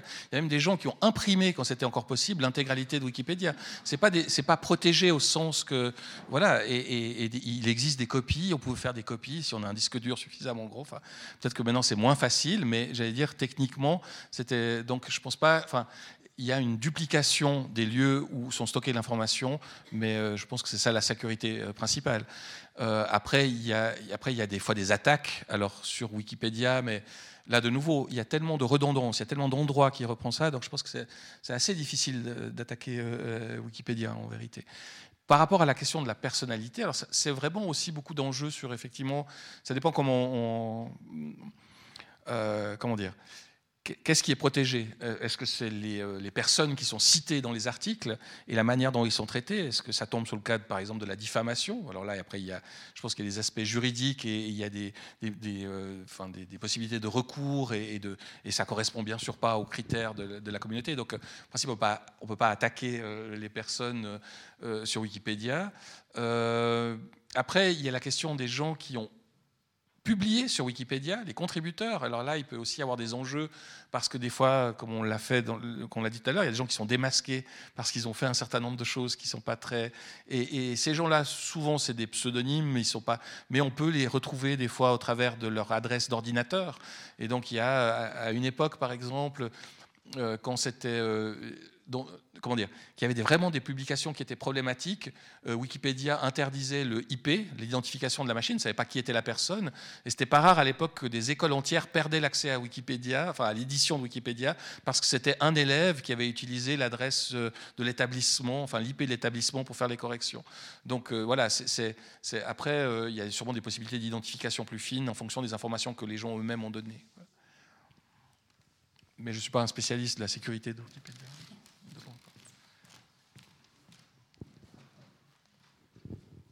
Oui, bonsoir. J'aimerais savoir, est-ce qu'il y a quand même une censure dans certains pays, parce qu'on connaît quand même beaucoup de pays totalitaires où l'information ne circule pas du tout, et comment fonctionne Wikipédia dans ces pays? Je pense qu'il y a plein d'endroits où Wikipédia ne, passe pas, enfin, je veux dire, euh, où, certaines, certains contenus euh, je n'ai pas fait l'exercice d'aller vérifier, par exemple, en Chine. Euh, je ne suis pas sûr que certaines, en tout cas certaines pages avec certains mots, je suis à peu près sûr qu'ils ne passent pas, euh, parce que c'est. Là, il faudrait dire, je sais pas si sur Wikipédia est même accessible dans certains pays. Je pense que c'est possible que c'est une adresse qui, qui, est, bloquée, en fait. Donc. Euh, en principe, Wikipédia a pas de, enfin, dire, elle-même, elle, elle, organise un contrôle des contenus en fonction du cadre juridique et des, choses euh, comme ça, mais qui pose déjà un problème parce que le cadre juridique n'est pas le même dans tous les pays du monde. C'est le modèle, c'est souvent un peu la jurisprudence américaine qui fait foi. Euh, il y a des choses qui sont peut-être sensibles ou inacceptables dans le contexte euh, nord-américain, mais que si on lit nous dans le Wikipédia anglais, peut-être que ça nous choquerait pas. Enfin, des informations qui nous manquent parce que, ben voilà, parce qu'il y a ces différences culturelles en fait véritablement. Euh, c'est aussi sans doute pour ça qu'il y a une tentative de diversifier les contributeurs, mais je, comment dire, s'il y a des formes de censure dans Wikipédia, elles seraient le fait des contributeurs Wikipédia qui disent ben non, on va plus parler de telle théorie, on va plus parler de telle personne, on veut pas, ou, ce, contenu est trop sulfureux. Il peut y avoir des effets d'effacement, mais, qui sont une décision, comme on vient de le dire, qui est collective. C'est-à-dire que c'est un collectif de personnes qui décident que voilà, ça, ça n'a pas et après, à côté de ça, il y a des États qui peuvent euh, interdire l'accès à Wikipédia, je pense. Oui. La Russie, oui. La, Russie, en fait, je crois, entre 2015 et 2016, a bloqué en fait euh, l'accès à l'intérieur du pays à Wikipédia. Euh, en tout cas, les serveurs, quand on tapait l'adresse Wikipédia, ne, ne, donnaient pas accès à l'information. Mais euh, du coup, je profite de rebondir en fait sur la, question de Madame par rapport à la hiérarchie. Effectivement, en fait, euh, dans Wikipédia, euh, les gens qui sont, qui sont salariés par Wikimedia Foundation ou par d'autres associations n'ont a priori pas, le droit de, contribuer en tant que, que, que tel. Euh, et en fait, la hiérarchie à l'intérieur de Wikipédia fonctionne euh, dans les contributeurs, contributrices. C'est-à-dire que justement, il y a un système d'élection où on peut se présenter à des postes d'administrateur ou à d'autres postes qui vous donnent des, plus, des privilèges un peu plus grands une fois que vous êtes élu qu'un contributeur ou contributrice normale et qui, par exemple, vous permettent de, protéger une page, de bloquer un utilisateur ou euh, d'effacer un article quand cet article euh, a passé le vote et que sa suppression a été décidée. Donc il y a un, système hiérarchique à l'intérieur de la communauté qui est procédé par, euh, par vote. Et autre point, on a parlé de, de, la lutte contre les fake news dans Wikipédia. Je pense que la lutte contre les fake news, elle est hum, possible pas toujours à 100% réalisé comme partout, mais grâce en fait à la règle dans Wikipédia comme quoi l'information doit pouvoir être vérifiée. En fait, c'est un des principes euh, de, base de l'encyclopédie qui fait que euh, tout un chacun doit pouvoir vérifier l'information qu'il lit euh, avec une référence, avec un renvoi vers un site internet, un journal, un site internet, etc. Ce n'est pas dire que tout doit être en ligne, mais au moins la personne doit pouvoir retrouver l'information quelque part. Ça veut dire que même s'il y a un problème de fake news, au moins la responsabilité est partagée avec un, média euh, officiel, c'est ça? Oui, c'est ça, ça revient toujours. Et puis, il y a quand même un cas, parce qu'on parlait de, censure de, Wikipédia, il y a un cas historique qui est quand même assez intéressant, c'est je crois en 2012, c'est un jour où Wikipédia aux États-Unis a fait grève et euh, où il y a eu un blackout. Vous alliez sur Wikipédia et l'écran était noir. À ce moment-là, euh, au, Congrès américain, il y avait une votation qui devait avoir lieu sur la manière de contrôler les propriétés intellectuelles sur Internet.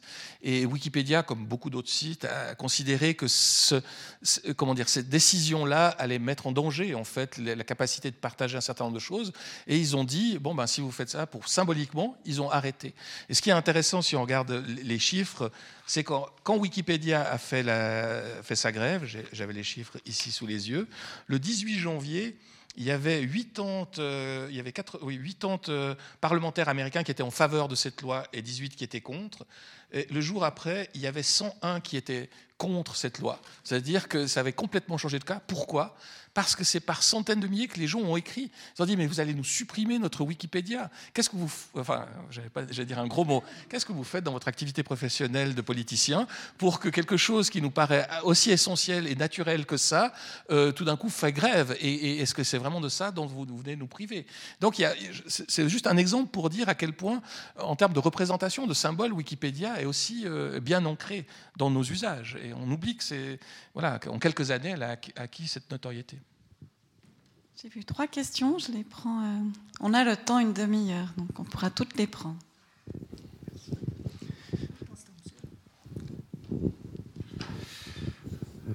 Oui, hum, moi j'ai un problème avec euh, l'anonymat. Euh, voilà, je, décris un petit peu la situation qui s'est présentée. Je me suis inscrit comme contributeur parce qu'il y a un article, donc je suis psychanalyste, et puis il y a un article auquel je voulais contribuer. Et donc je me suis inscrit, j'ai lu un petit tutoriel quelque part, comment faire. Et puis, un article, un article j'ai rajouté une phrase. Le lendemain, ma phrase avait disparu. Parce que c'était un article où quelque chose c'était juste, mais c'était daté. Ça datait peut-être il y a 10 ans, 12 ans, je ne sais pas. Et il y a eu une évolution que je voulais signaler. Et euh, il y a une personne avec, un pseudo euh, qui me l'a enlevé. Je l'ai remise on me l'a enlevé. Alors, j'ai écrit, parce qu'on peut écrire à la personne qui, euh, qui signe avec son pseudo, et puis je lui ai demandé qu'est-ce qui justifiait qu'il enlevait ma phrase, puis j'ai aussi étayé ce que je disais par euh, des citations, des références, etc. Cette personne ne m'a jamais répondu.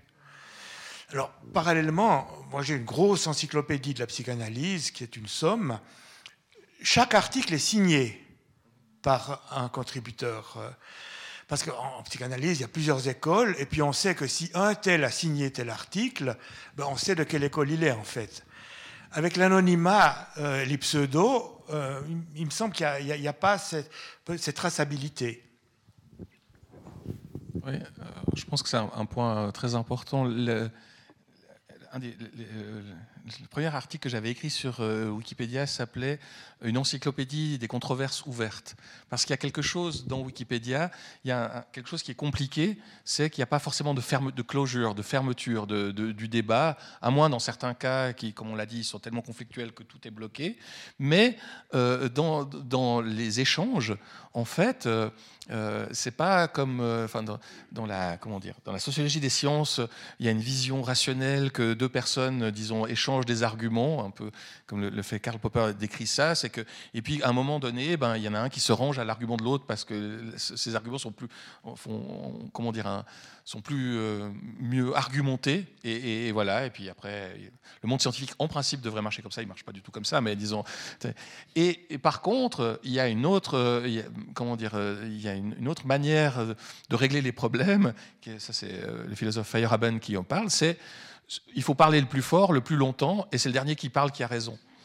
Et ce qui, votre exemple me fait penser à ça. Et c'est que c'est vrai qu'une des difficultés de, Wikipédia, c'est qu'in fine, euh, c'est le dernier qui, écrit qui, euh, qui, a raison.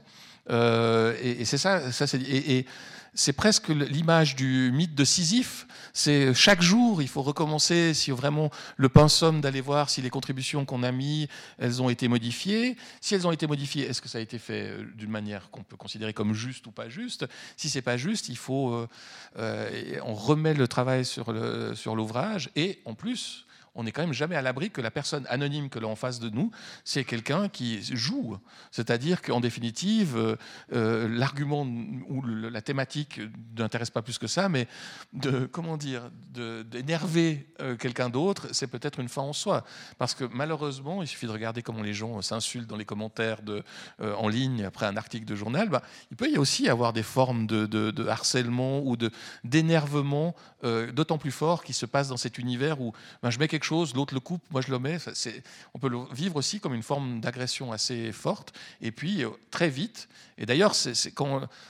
Pour, pour, le dire différemment, euh, quand on essayait d'améliorer Wikipédia, euh, les, chercheurs, les, scientifiques disaient ah mais il y a plein de problèmes sur cet article. Et la réaction de la communauté Wikipédia elle dit ben, ah mais si vous voyez ces erreurs corrigez-les. Vous êtes des experts dans votre domaine appuyez sur le bouton éditer euh, faites ces corrections. Vous avez les compétences pour le faire faites-le c'est super. Et certains ont fait ça. Mais par contre, ils se sont retrouvés exactement dans la même situation que vous décrivez. Le lendemain, peut-être qu'un un gamin de, de, 18 ans à l'autre bout du monde avait considéré que cette contribution euh, elle n'était pas si intéressante que ça, et qu'il l'avait détruit, et que les scientifiques, même avec beaucoup de bonne volonté, même avec quelque chose de très positif vis-à-vis de Wikipédia, peuvent aussi s'essouffler au bout d'une trois, quatrième correction, s'ils savent pas, si en phase 2, ils ont un interlocuteur, disons, sérieux, qui veut construire un meilleur univers de vulgarisation scientifique avec eux, ou si c'est quelque chose qui est juste un peu plus gratuit que ça et déprimant que ça.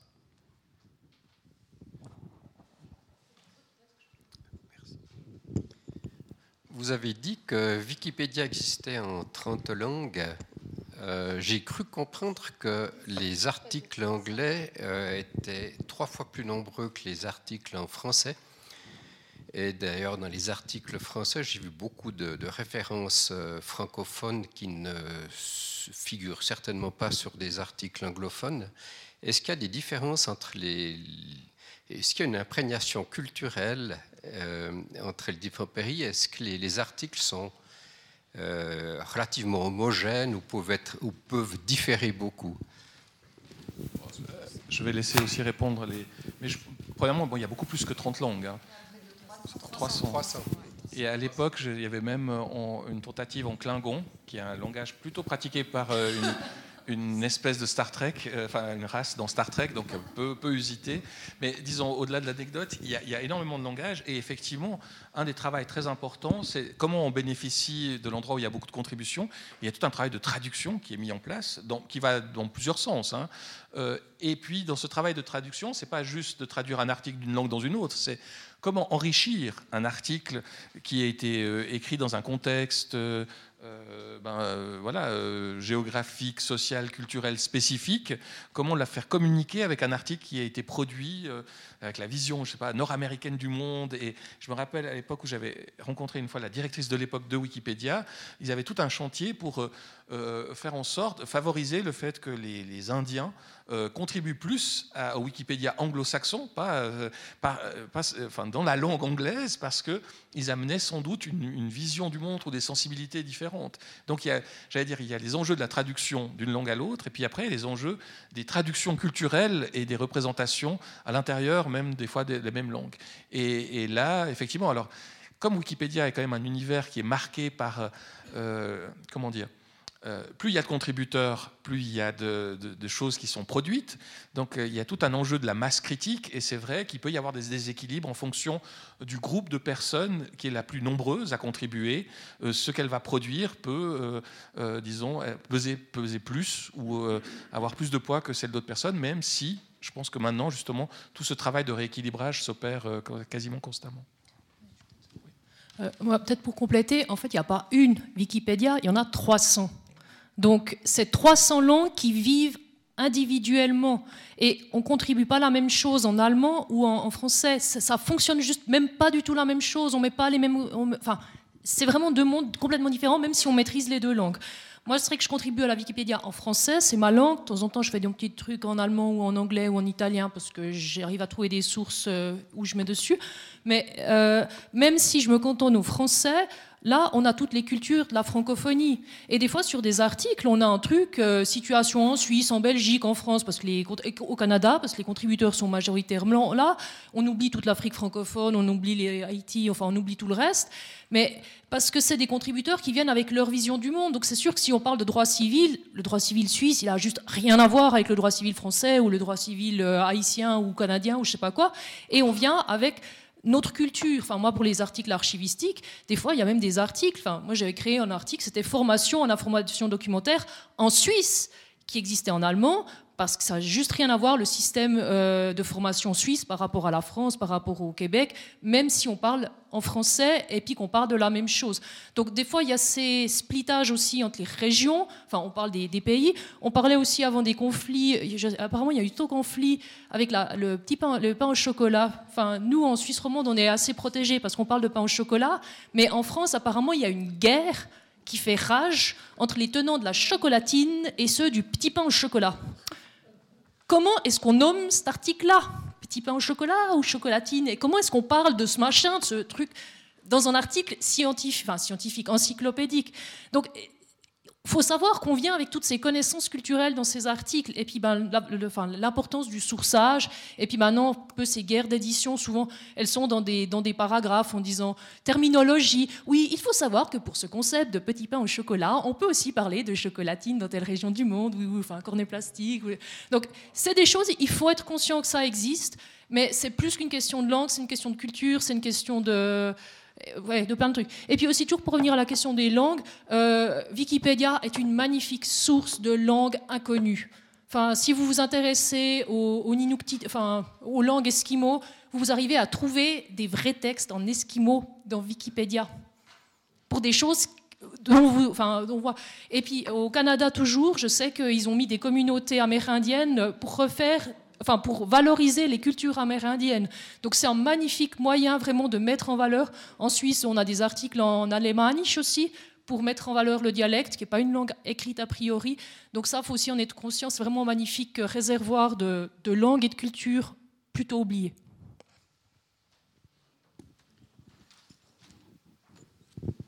Merci. Je, je, reste dans les langues. C'est pas mal comme ça que je regardais Wiki en étant bibliothécaire. J'ai même eu à chercher, par exemple, comment s'écrivait correctement le nom de tel auteur ukrainien. Heureusement, il y avait un wiki ukrainien, parce que le russe ne l'écrit pas la même chose. Le nom catalan en espagnol, c'est pas le nom catalan en catalan, etc. Puis j'avais tout le temps des combines pareilles sous la main, ce qui d'ailleurs m'intéressait.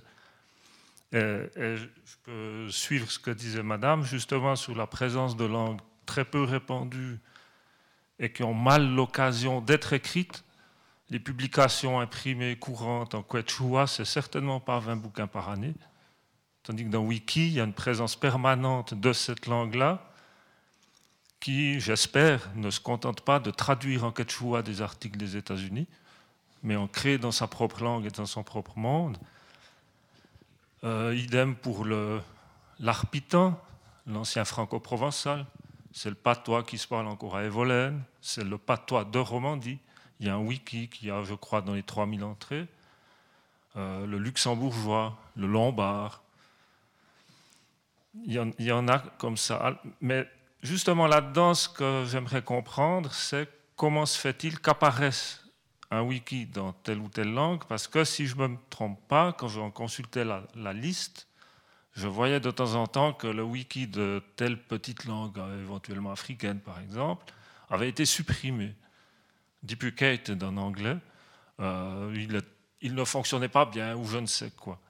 Et d'autre part, si on, on prend justement l'existence en diverses langues, on voit à peu près ce que c'est Wiki en anglais dans le monde anglophone. Apparemment, il y aura des problèmes à consulter Wiki en anglais quand on est en Russie ou en Chine. Mais c'est quoi le Wiki chinois en Chine? Est-ce qu'il y en a un de Taïwan qui est consultable en Chine? Est-ce que, les, articles sont engrangés dans des serveurs hors de la zone linguistique en question? Qu'est-ce qu'il en est aussi alors du wiki en ouïghour, en kazakh, en ossète, euh, dans les mains de peu de personnes, ces choses-là? Qu'est-ce que vous pouvez dire par là?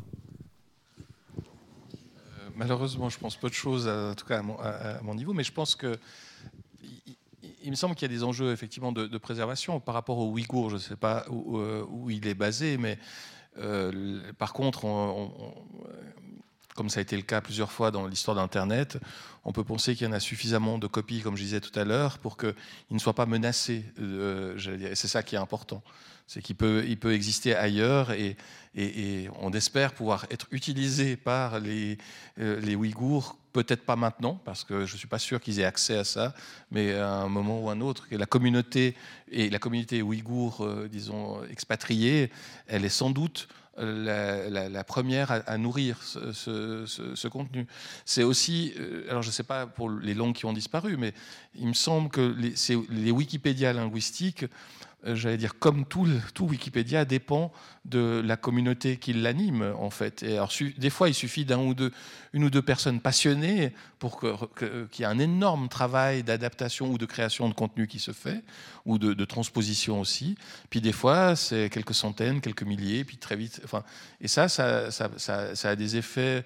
Euh, L'avantage de Wikipédia aussi, c'est qu'il y a des, effets cumulatifs, c'est-à-dire qu'un euh, groupe de personnes qui va y contribuer régulièrement sur une longue durée euh, finit par produire quelque chose qui euh, est conséquent. Cela que d'autant plus que, alors peut-être pas sur l'aspect linguistique lui-même, mais pour d'autres aspects, pour justement des, des questions de traduction, d'illustration et tout ça, ils peuvent compter sur la communauté plus large de Wikipédia. Il y, a, il y a des enjeux, enfin il y a des partages de ressources techniques, des, compétences qui peuvent s'organiser donc, euh, maintenant, après les, cas spécifiques de chaque langue, je dois avouer que je n'ai pas regardé récemment, je ne sais pas. Premièrement, merci beaucoup pour, pour la soirée, parce que c'était très intéressant. Merci beaucoup. Mais une question pour les langues, je suis navré encore. Euh, je consulte Wikipédia dans différentes langues, mais j'ai déjà remarqué qu'il y a des articles qui sont exactement les mêmes en anglais et en allemand. Est-ce que c'est Wikipédia qui traduit ou c'est un contributeur qui, traduit ça? C'est, euh, J'allais dire, c'est la même chose. Euh, c'est, vraiment, enfin, je, je dire, il y a. je ne sais pas si Wikipédia utilise des traductions automatiques, hein, ce qui est, ça commence?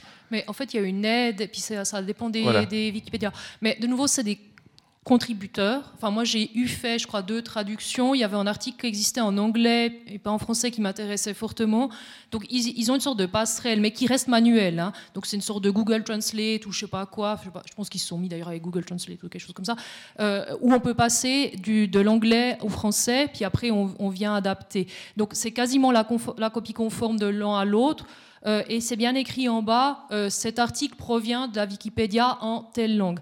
Mais après, l'allemand, en principe, n'a pas ce module de traduction, pas automatique, mais une aide à la traduction, parce que les règles à Wikipédia allemandes sont très différentes en principe, quand on publie dans Wikipédia, on fait modifier, on fait ces modifications, enregistrer, poum, ça apparaît, c'est fait. En tout cas, en français, c'est comme ça. En allemand, il faut attendre qu'un autre contributeur, une autre contributrice vienne valider la modification. Et sauf erreur pour ces traductions aussi, il doit y avoir aussi quelque chose de plus compliqué, mais sans savoir exactement comment. Mais nous, c'est chaque Wikipédia a ses propres règles pour, euh, pour ces traductions. Il faut ça à l'allemande en, Allemagne. Hmm il faut ça à la façon allemande en oui, Allemagne. Tout à fait.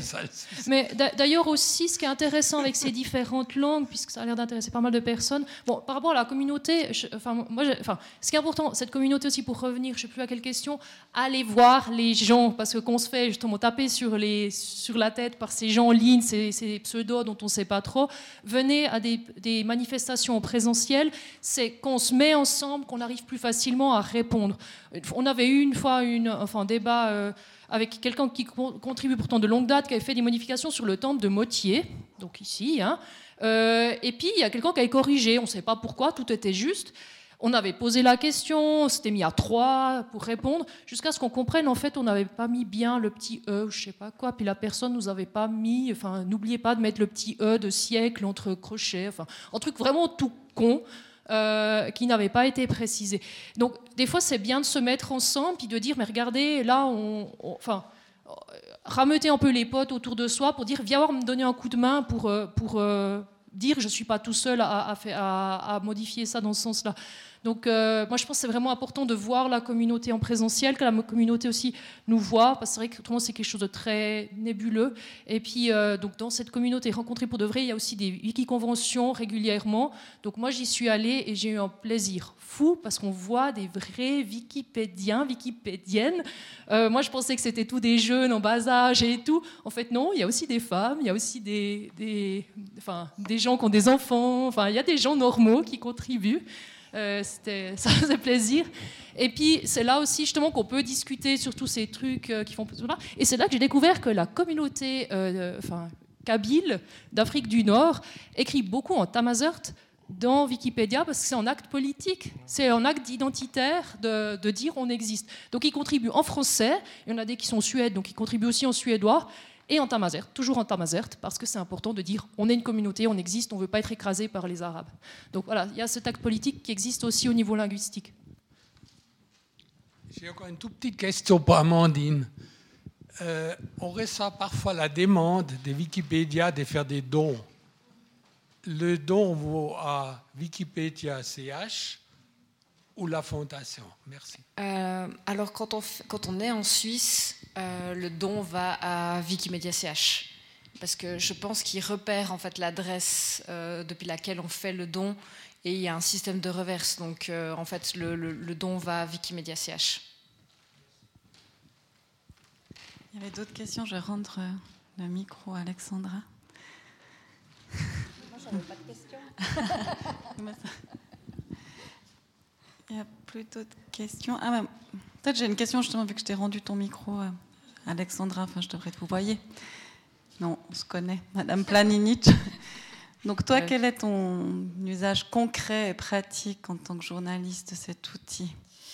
Bon, alors nous, on a un gros défaut professionnel, ce qu'on doit recroiser, enfin je ne sais pas si c'est un défaut, mais on doit recroiser l'information. Donc oui, on consulte Wikipédia, euh, ça c'est clair. Après, on ne va pas... Euh, enfin, on en parlait, on va pas le citer. Enfin, de toute façon, c'est des sources, mais on va, on va le consulter, on va recroiser l'information. Mais après, ça, dépend aussi un peu du.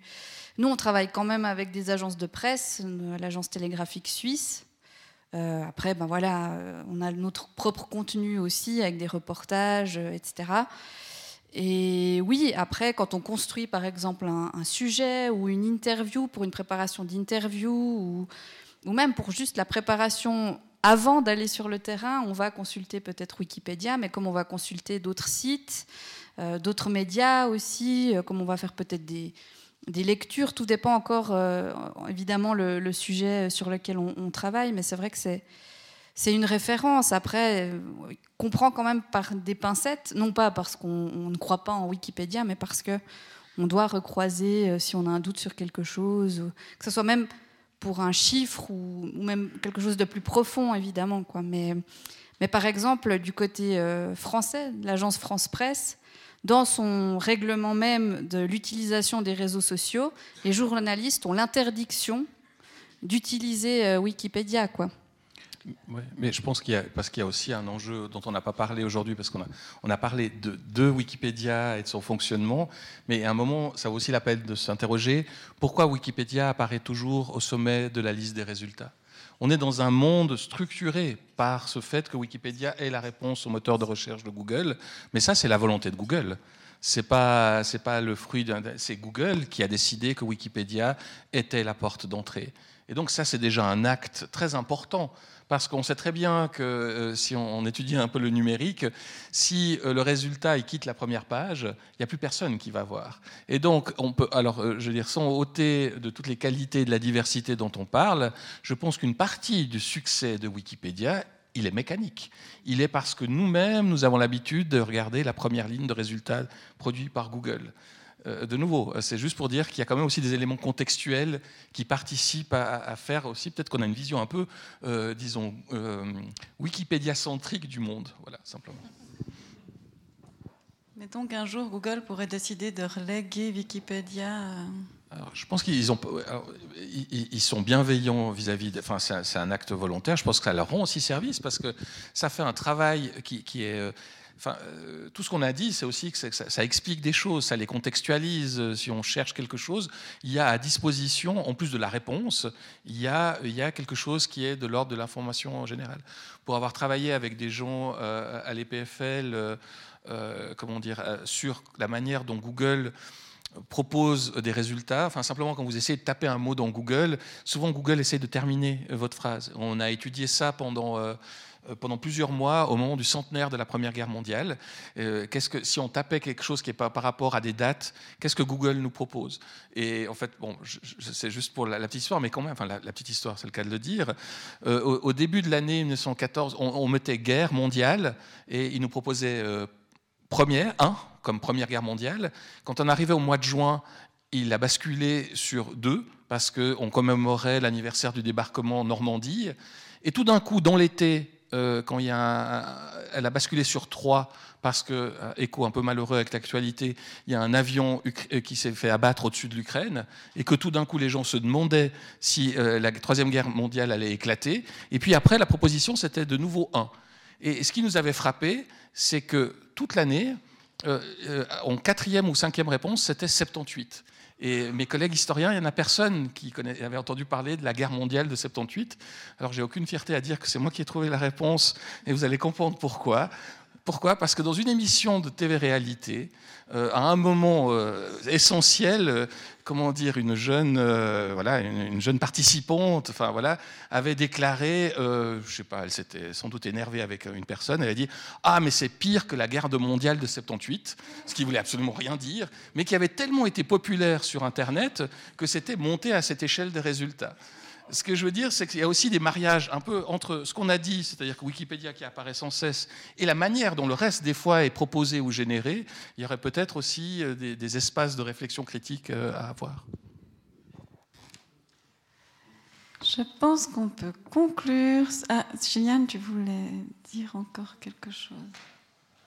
C'était pour revenir à la question de la fiabilité, euh, notamment la question d'Alexandra. En fait, il y, a, un livre qui existe ici, écrit par un bibliothécaire, euh, enfin Wikipédia, bibliothécaire, qui s'appelle Utiliser Wikipédia comme source d'information fiable, et il donne plein, plein, plein de trucs pour vérifier cette fiabilité, donc avec les historiques, et quels sont les biais dont il faut être conscient.